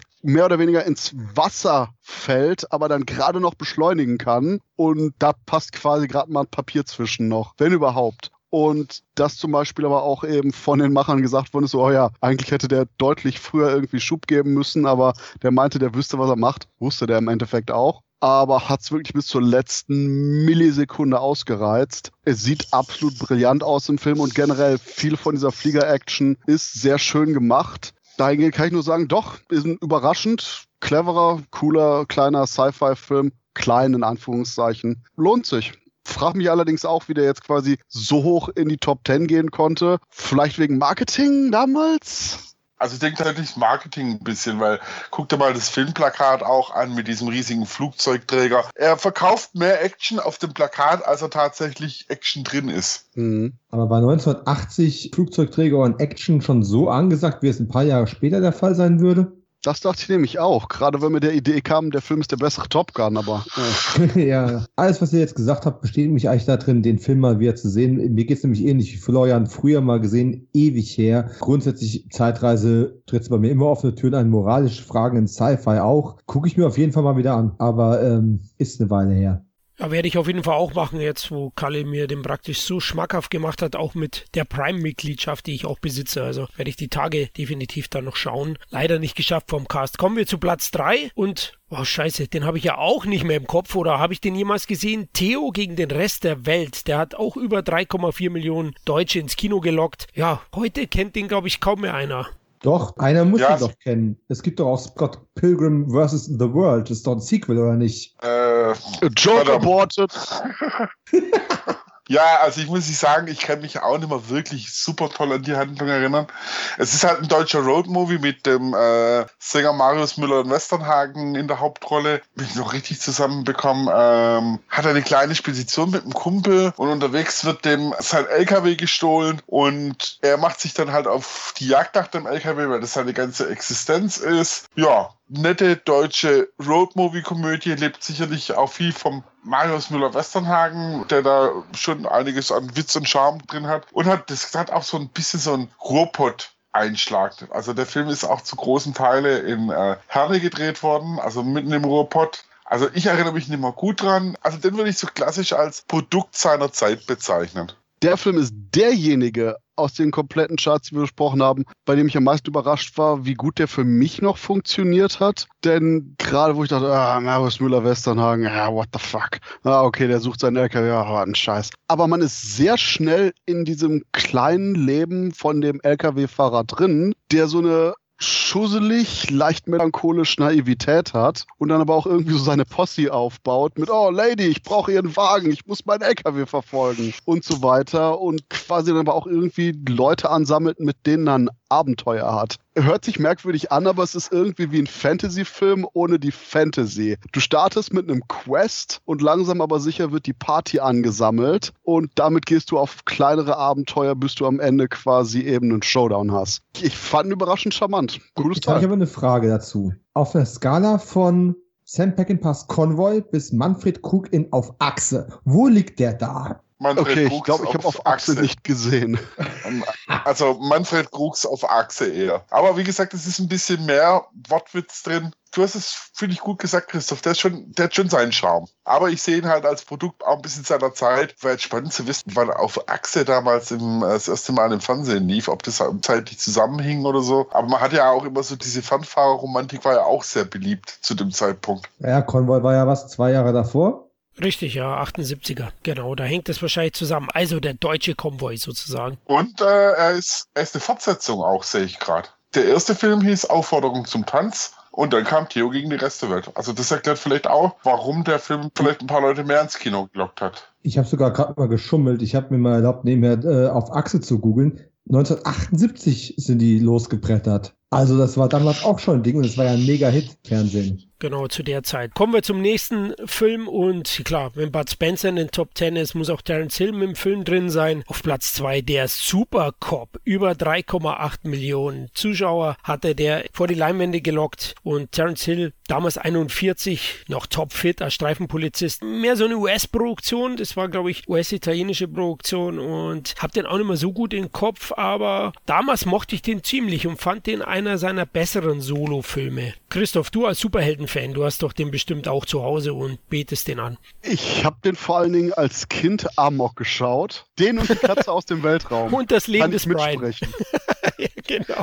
Und als ich den Supercop vor einiger Zeit mal wieder gesehen habe, nachdem ich den 20 Jahre nicht geschaut habe. Okay, der Film ist sehr albern. Sehr, sehr, sehr extrem sehr albern. Aber ich sag jetzt einfach mal, falls man sich irgendwie so ein bisschen so diese kindliche Freude einfach nur an Slapstick, Quatsch und bunten Abenteuern behalten hat, kann man hier Terence Hill, der eben als Streifenpolizist äh, einer Atomexplosion ausgesetzt wird und nicht bis aufs Skelett runtergeschmolzen wird, sondern Superkräfte hat, außer wenn er die Farbe rot sieht, was natürlich zu Slapstick führt. Und welche Superkräfte hat er? Alles. Alles. Alles.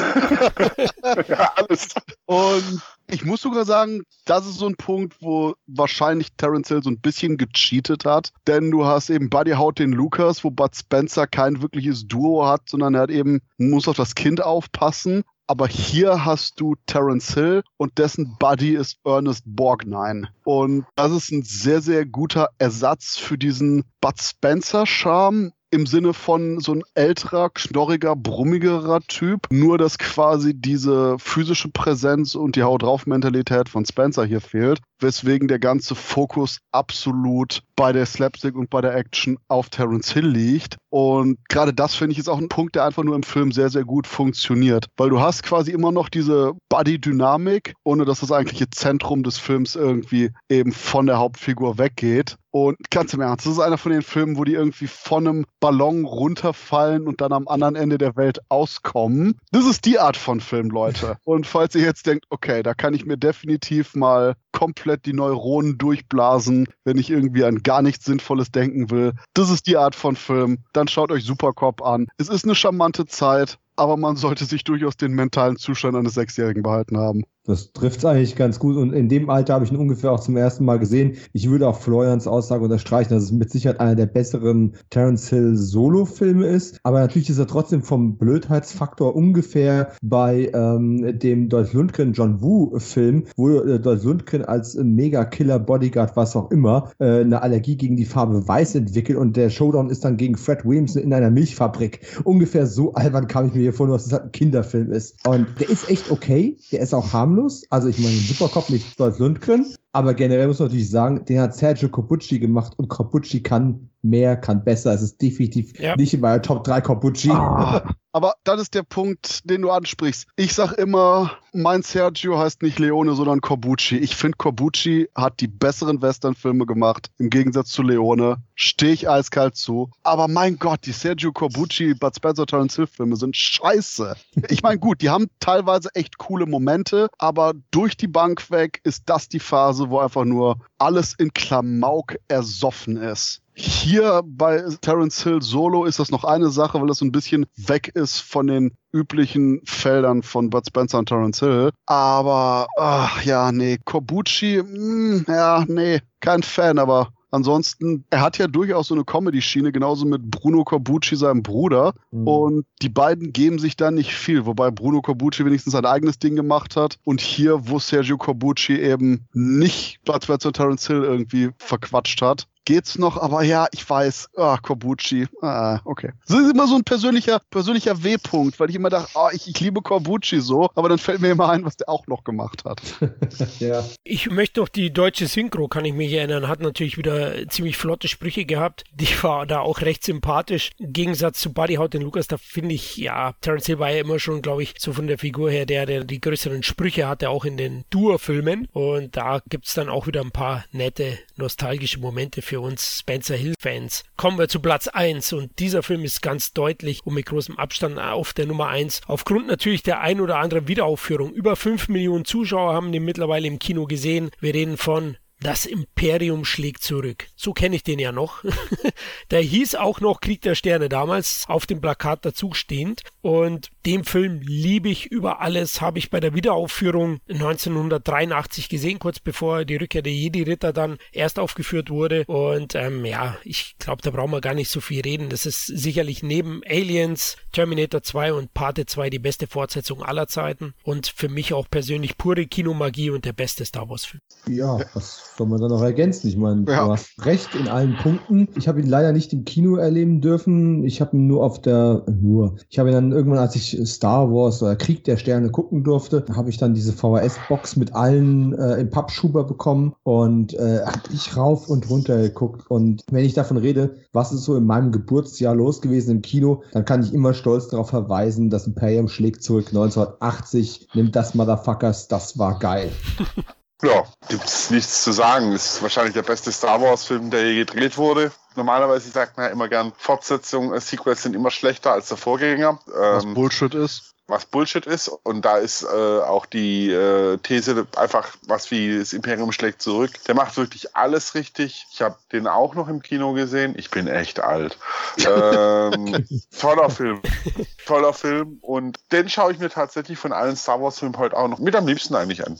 Imperium schlecht zurück ist einfach nur ein Meisterwerk und das Paradebeispiel immer noch für meine große Theorie. George Lucas ist ein brillanter Lieferer von so Ro Ideen Rohdiamanten. Und dann brauchst du irgendjemanden, am besten einen Regisseur und Drehbuchautor, die das Ganze eben abschleifen, die das Ganze noch verfeinern, die das Ganze aufpolieren. Und gerade Imperium schlecht zurück, wo Irvin Kirschner sich tierisch teilweise mit Lucas angelegt hat wegen ein paar Inszenierungsansätzen, ist ein Paradebeispiel dafür. Denn durch und durch fühlt sich das Ganze auch noch an wie Star Wars, fühlt sich als sinnvolle Fortsetzung vom ersten Teil an. Aber ist eben verfeinert, ist besser in der Charakterschreibung, besser in den Dialogen, besser in der Struktur. Mhm. Und dahingehend, ja, alles von George Lucas könnte so großartig sein, wenn er nicht einfach nur von so einer kompletten Gruppe von speichelleckenden Troglodyten umrundet wäre, die sagen, oh, alles geil, was du machst, yo. Und deswegen hat ja auch nachher eben Rückkehr der Jedi-Ritter einen anderen Regisseur gehabt, der dann durchaus mehr das gemacht hat, was Lucas wollte. Gut, Rückkehr der Jedi-Ritter ist auch ein super Film. Ja. Mhm. Aber Imperium schlecht zurück ist besser. Ja, aber Imperium hatte die Kampfläufer und Boba Fett und Rückkehr der Jedi-Ritter hatte halt äh, die Evox. Nee, also, okay. die, dritte aber Jabba's Palast. Ja.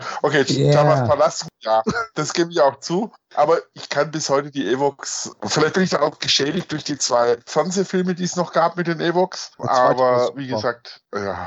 ja. man, muss auch, man muss auch zu das Imperium zurück noch zwei Sachen anmerken. Erstens ist es der Star Wars-Film, der in der Special Edition Bearbeitung von Lukas am wenigsten gelitten hat und am wenigsten verunstaltet wurde, weil selbst Lukas irgendwie anerkannt musste bei allem Streit, dass es halt trotzdem ein Film ist, den du nicht verschlimmbessern kannst. Und was er noch so brillant macht, ist, er ist nicht nur eine extrem gute Fortsetzung, die den Geist der Vorlage treu hat und trotzdem was eigenes macht, eine eigene Handschrift hat, eine ganz andere Atmosphäre aufbaut. Es ist auch ein brillanter zweiter Akt einer Trilogie, der auf sich gestellt genauso funktioniert wie als Mittelteil einer Trilogie, die sich nachher perfekt auflöst. Und das schafft quasi eigentlich fast keine andere Filmreihe, die jemals gemacht worden ist. Und von daher Hut ab, das Imperium schlägt zurück. Und das zeigt absolut das Motto von 1980. Ob es jetzt Caligula ist oder das Imperium schlecht zurück, die besten Filme haben Inzest.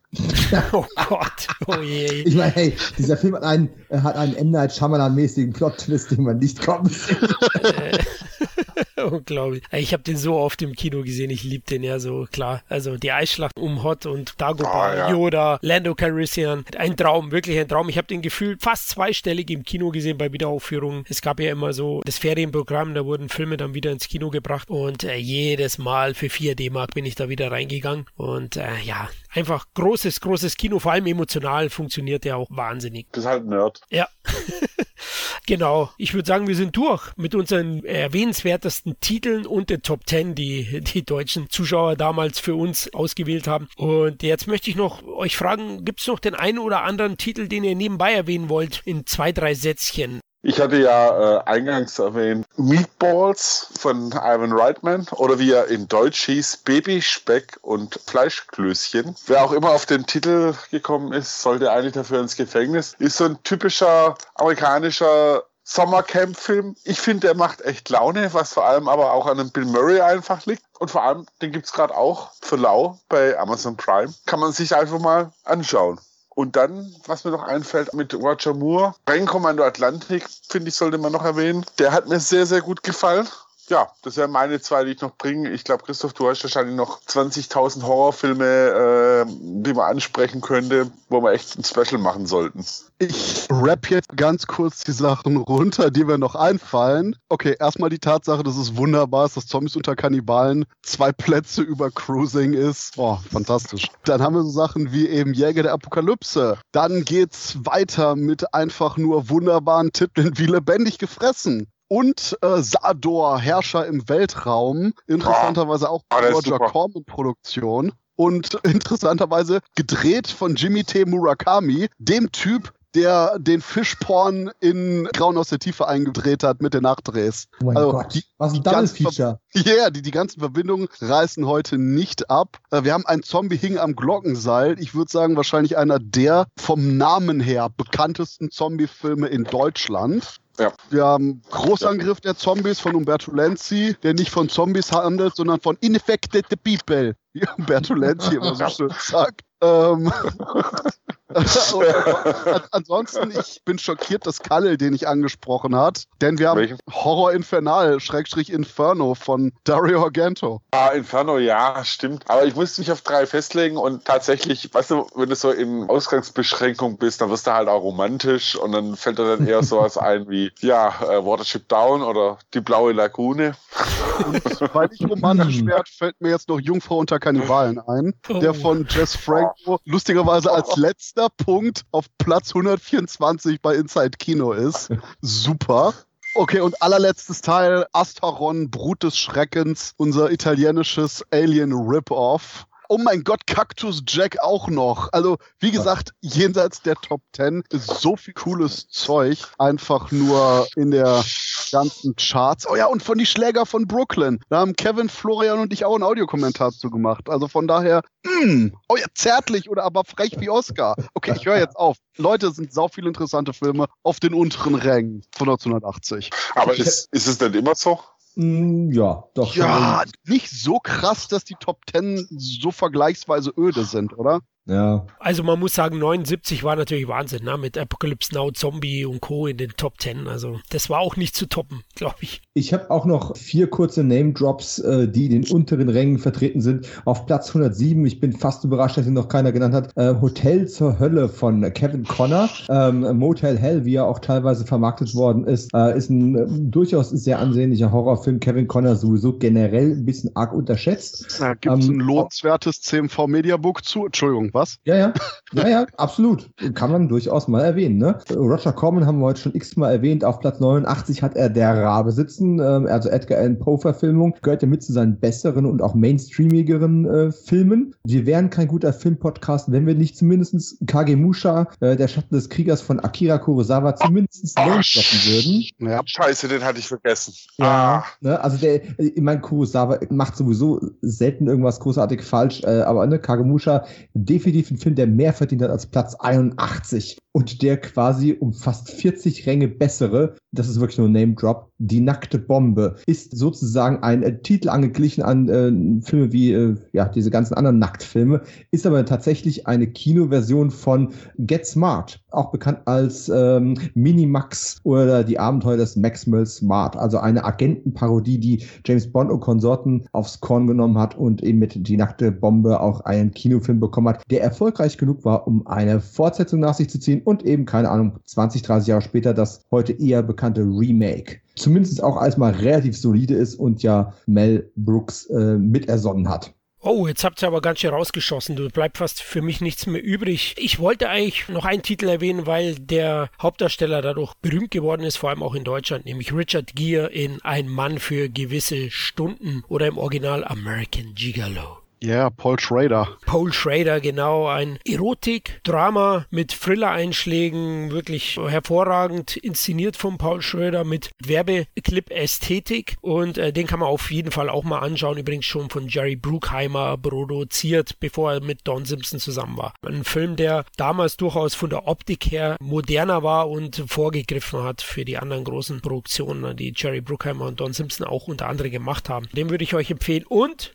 Christoph, hast du den wirklich vergessen oder habe ich es überhört? Der Jäger der Apokalypse? Den habe ich genannt. Nee, hast du überhört. Ah, sorry, ja. Der, der ging unter bei den 5000 Erwähnungen. Ja gut, dann lasse ich nochmal einen Rocky raus. Rocky 2 ist bei uns erst 1980 erschienen, obwohl 79 gedreht. Äh, war noch kein so großer Erfolg. Ich finde es trotzdem eine mehr als sehenswerte Fortsetzung von dem genialen Erstling. Für mich hat er den Spirit von Teil 1 und setzt auch die Geschichte plausibel fort und gelungen äh, und hat richtig geile Trainingssequenzen Sequenzen, ne? der Lauf mit den Kids und so. Ah, ich liebe den auch sehr. Also Rocky 2 kann man auf jeden Fall schauen, war Platz 83 und American Gigolo übrigens Platz 31 mit über 900.000 Zuschauern. Also so schlecht war das Jahr nicht. Da will ich einfach nur noch kurz reinhaken und sagen, weil ich mich ansonsten echt ärgern würde, wir haben das Ende einer Ära verpasst zu erwähnen. Auf Platz 80, Schulmädchenreport 13, vergiss beim Sex die Liebe nicht. Denn die haben es ernsthaft geschafft von 1970 bis einschließlich 1980 13 Schulmädchenreport-Filme rauszubringen. Und ja, das war jetzt das Ende. Das Schulmädchenreport rockt die blaue Lagune und daraus kann man jetzt machen, was man will.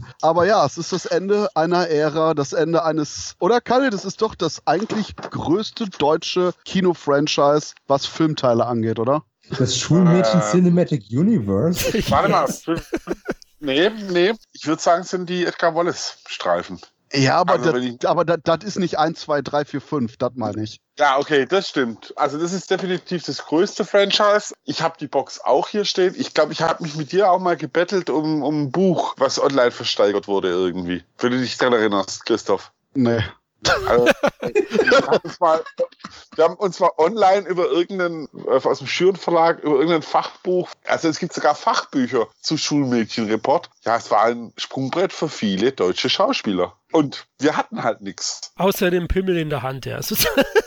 oh Gott. Okay, damit haben wir, was, was, was haben wir jetzt alles? Pimmel, Rape the Seemonster, Pädophilie irgendwie schon drin? Inzest, ja, nicht vergessen. Der Podcast wird ein Hit, das schwöre ich euch. Ja, City Entertainment, der Familienpodcast.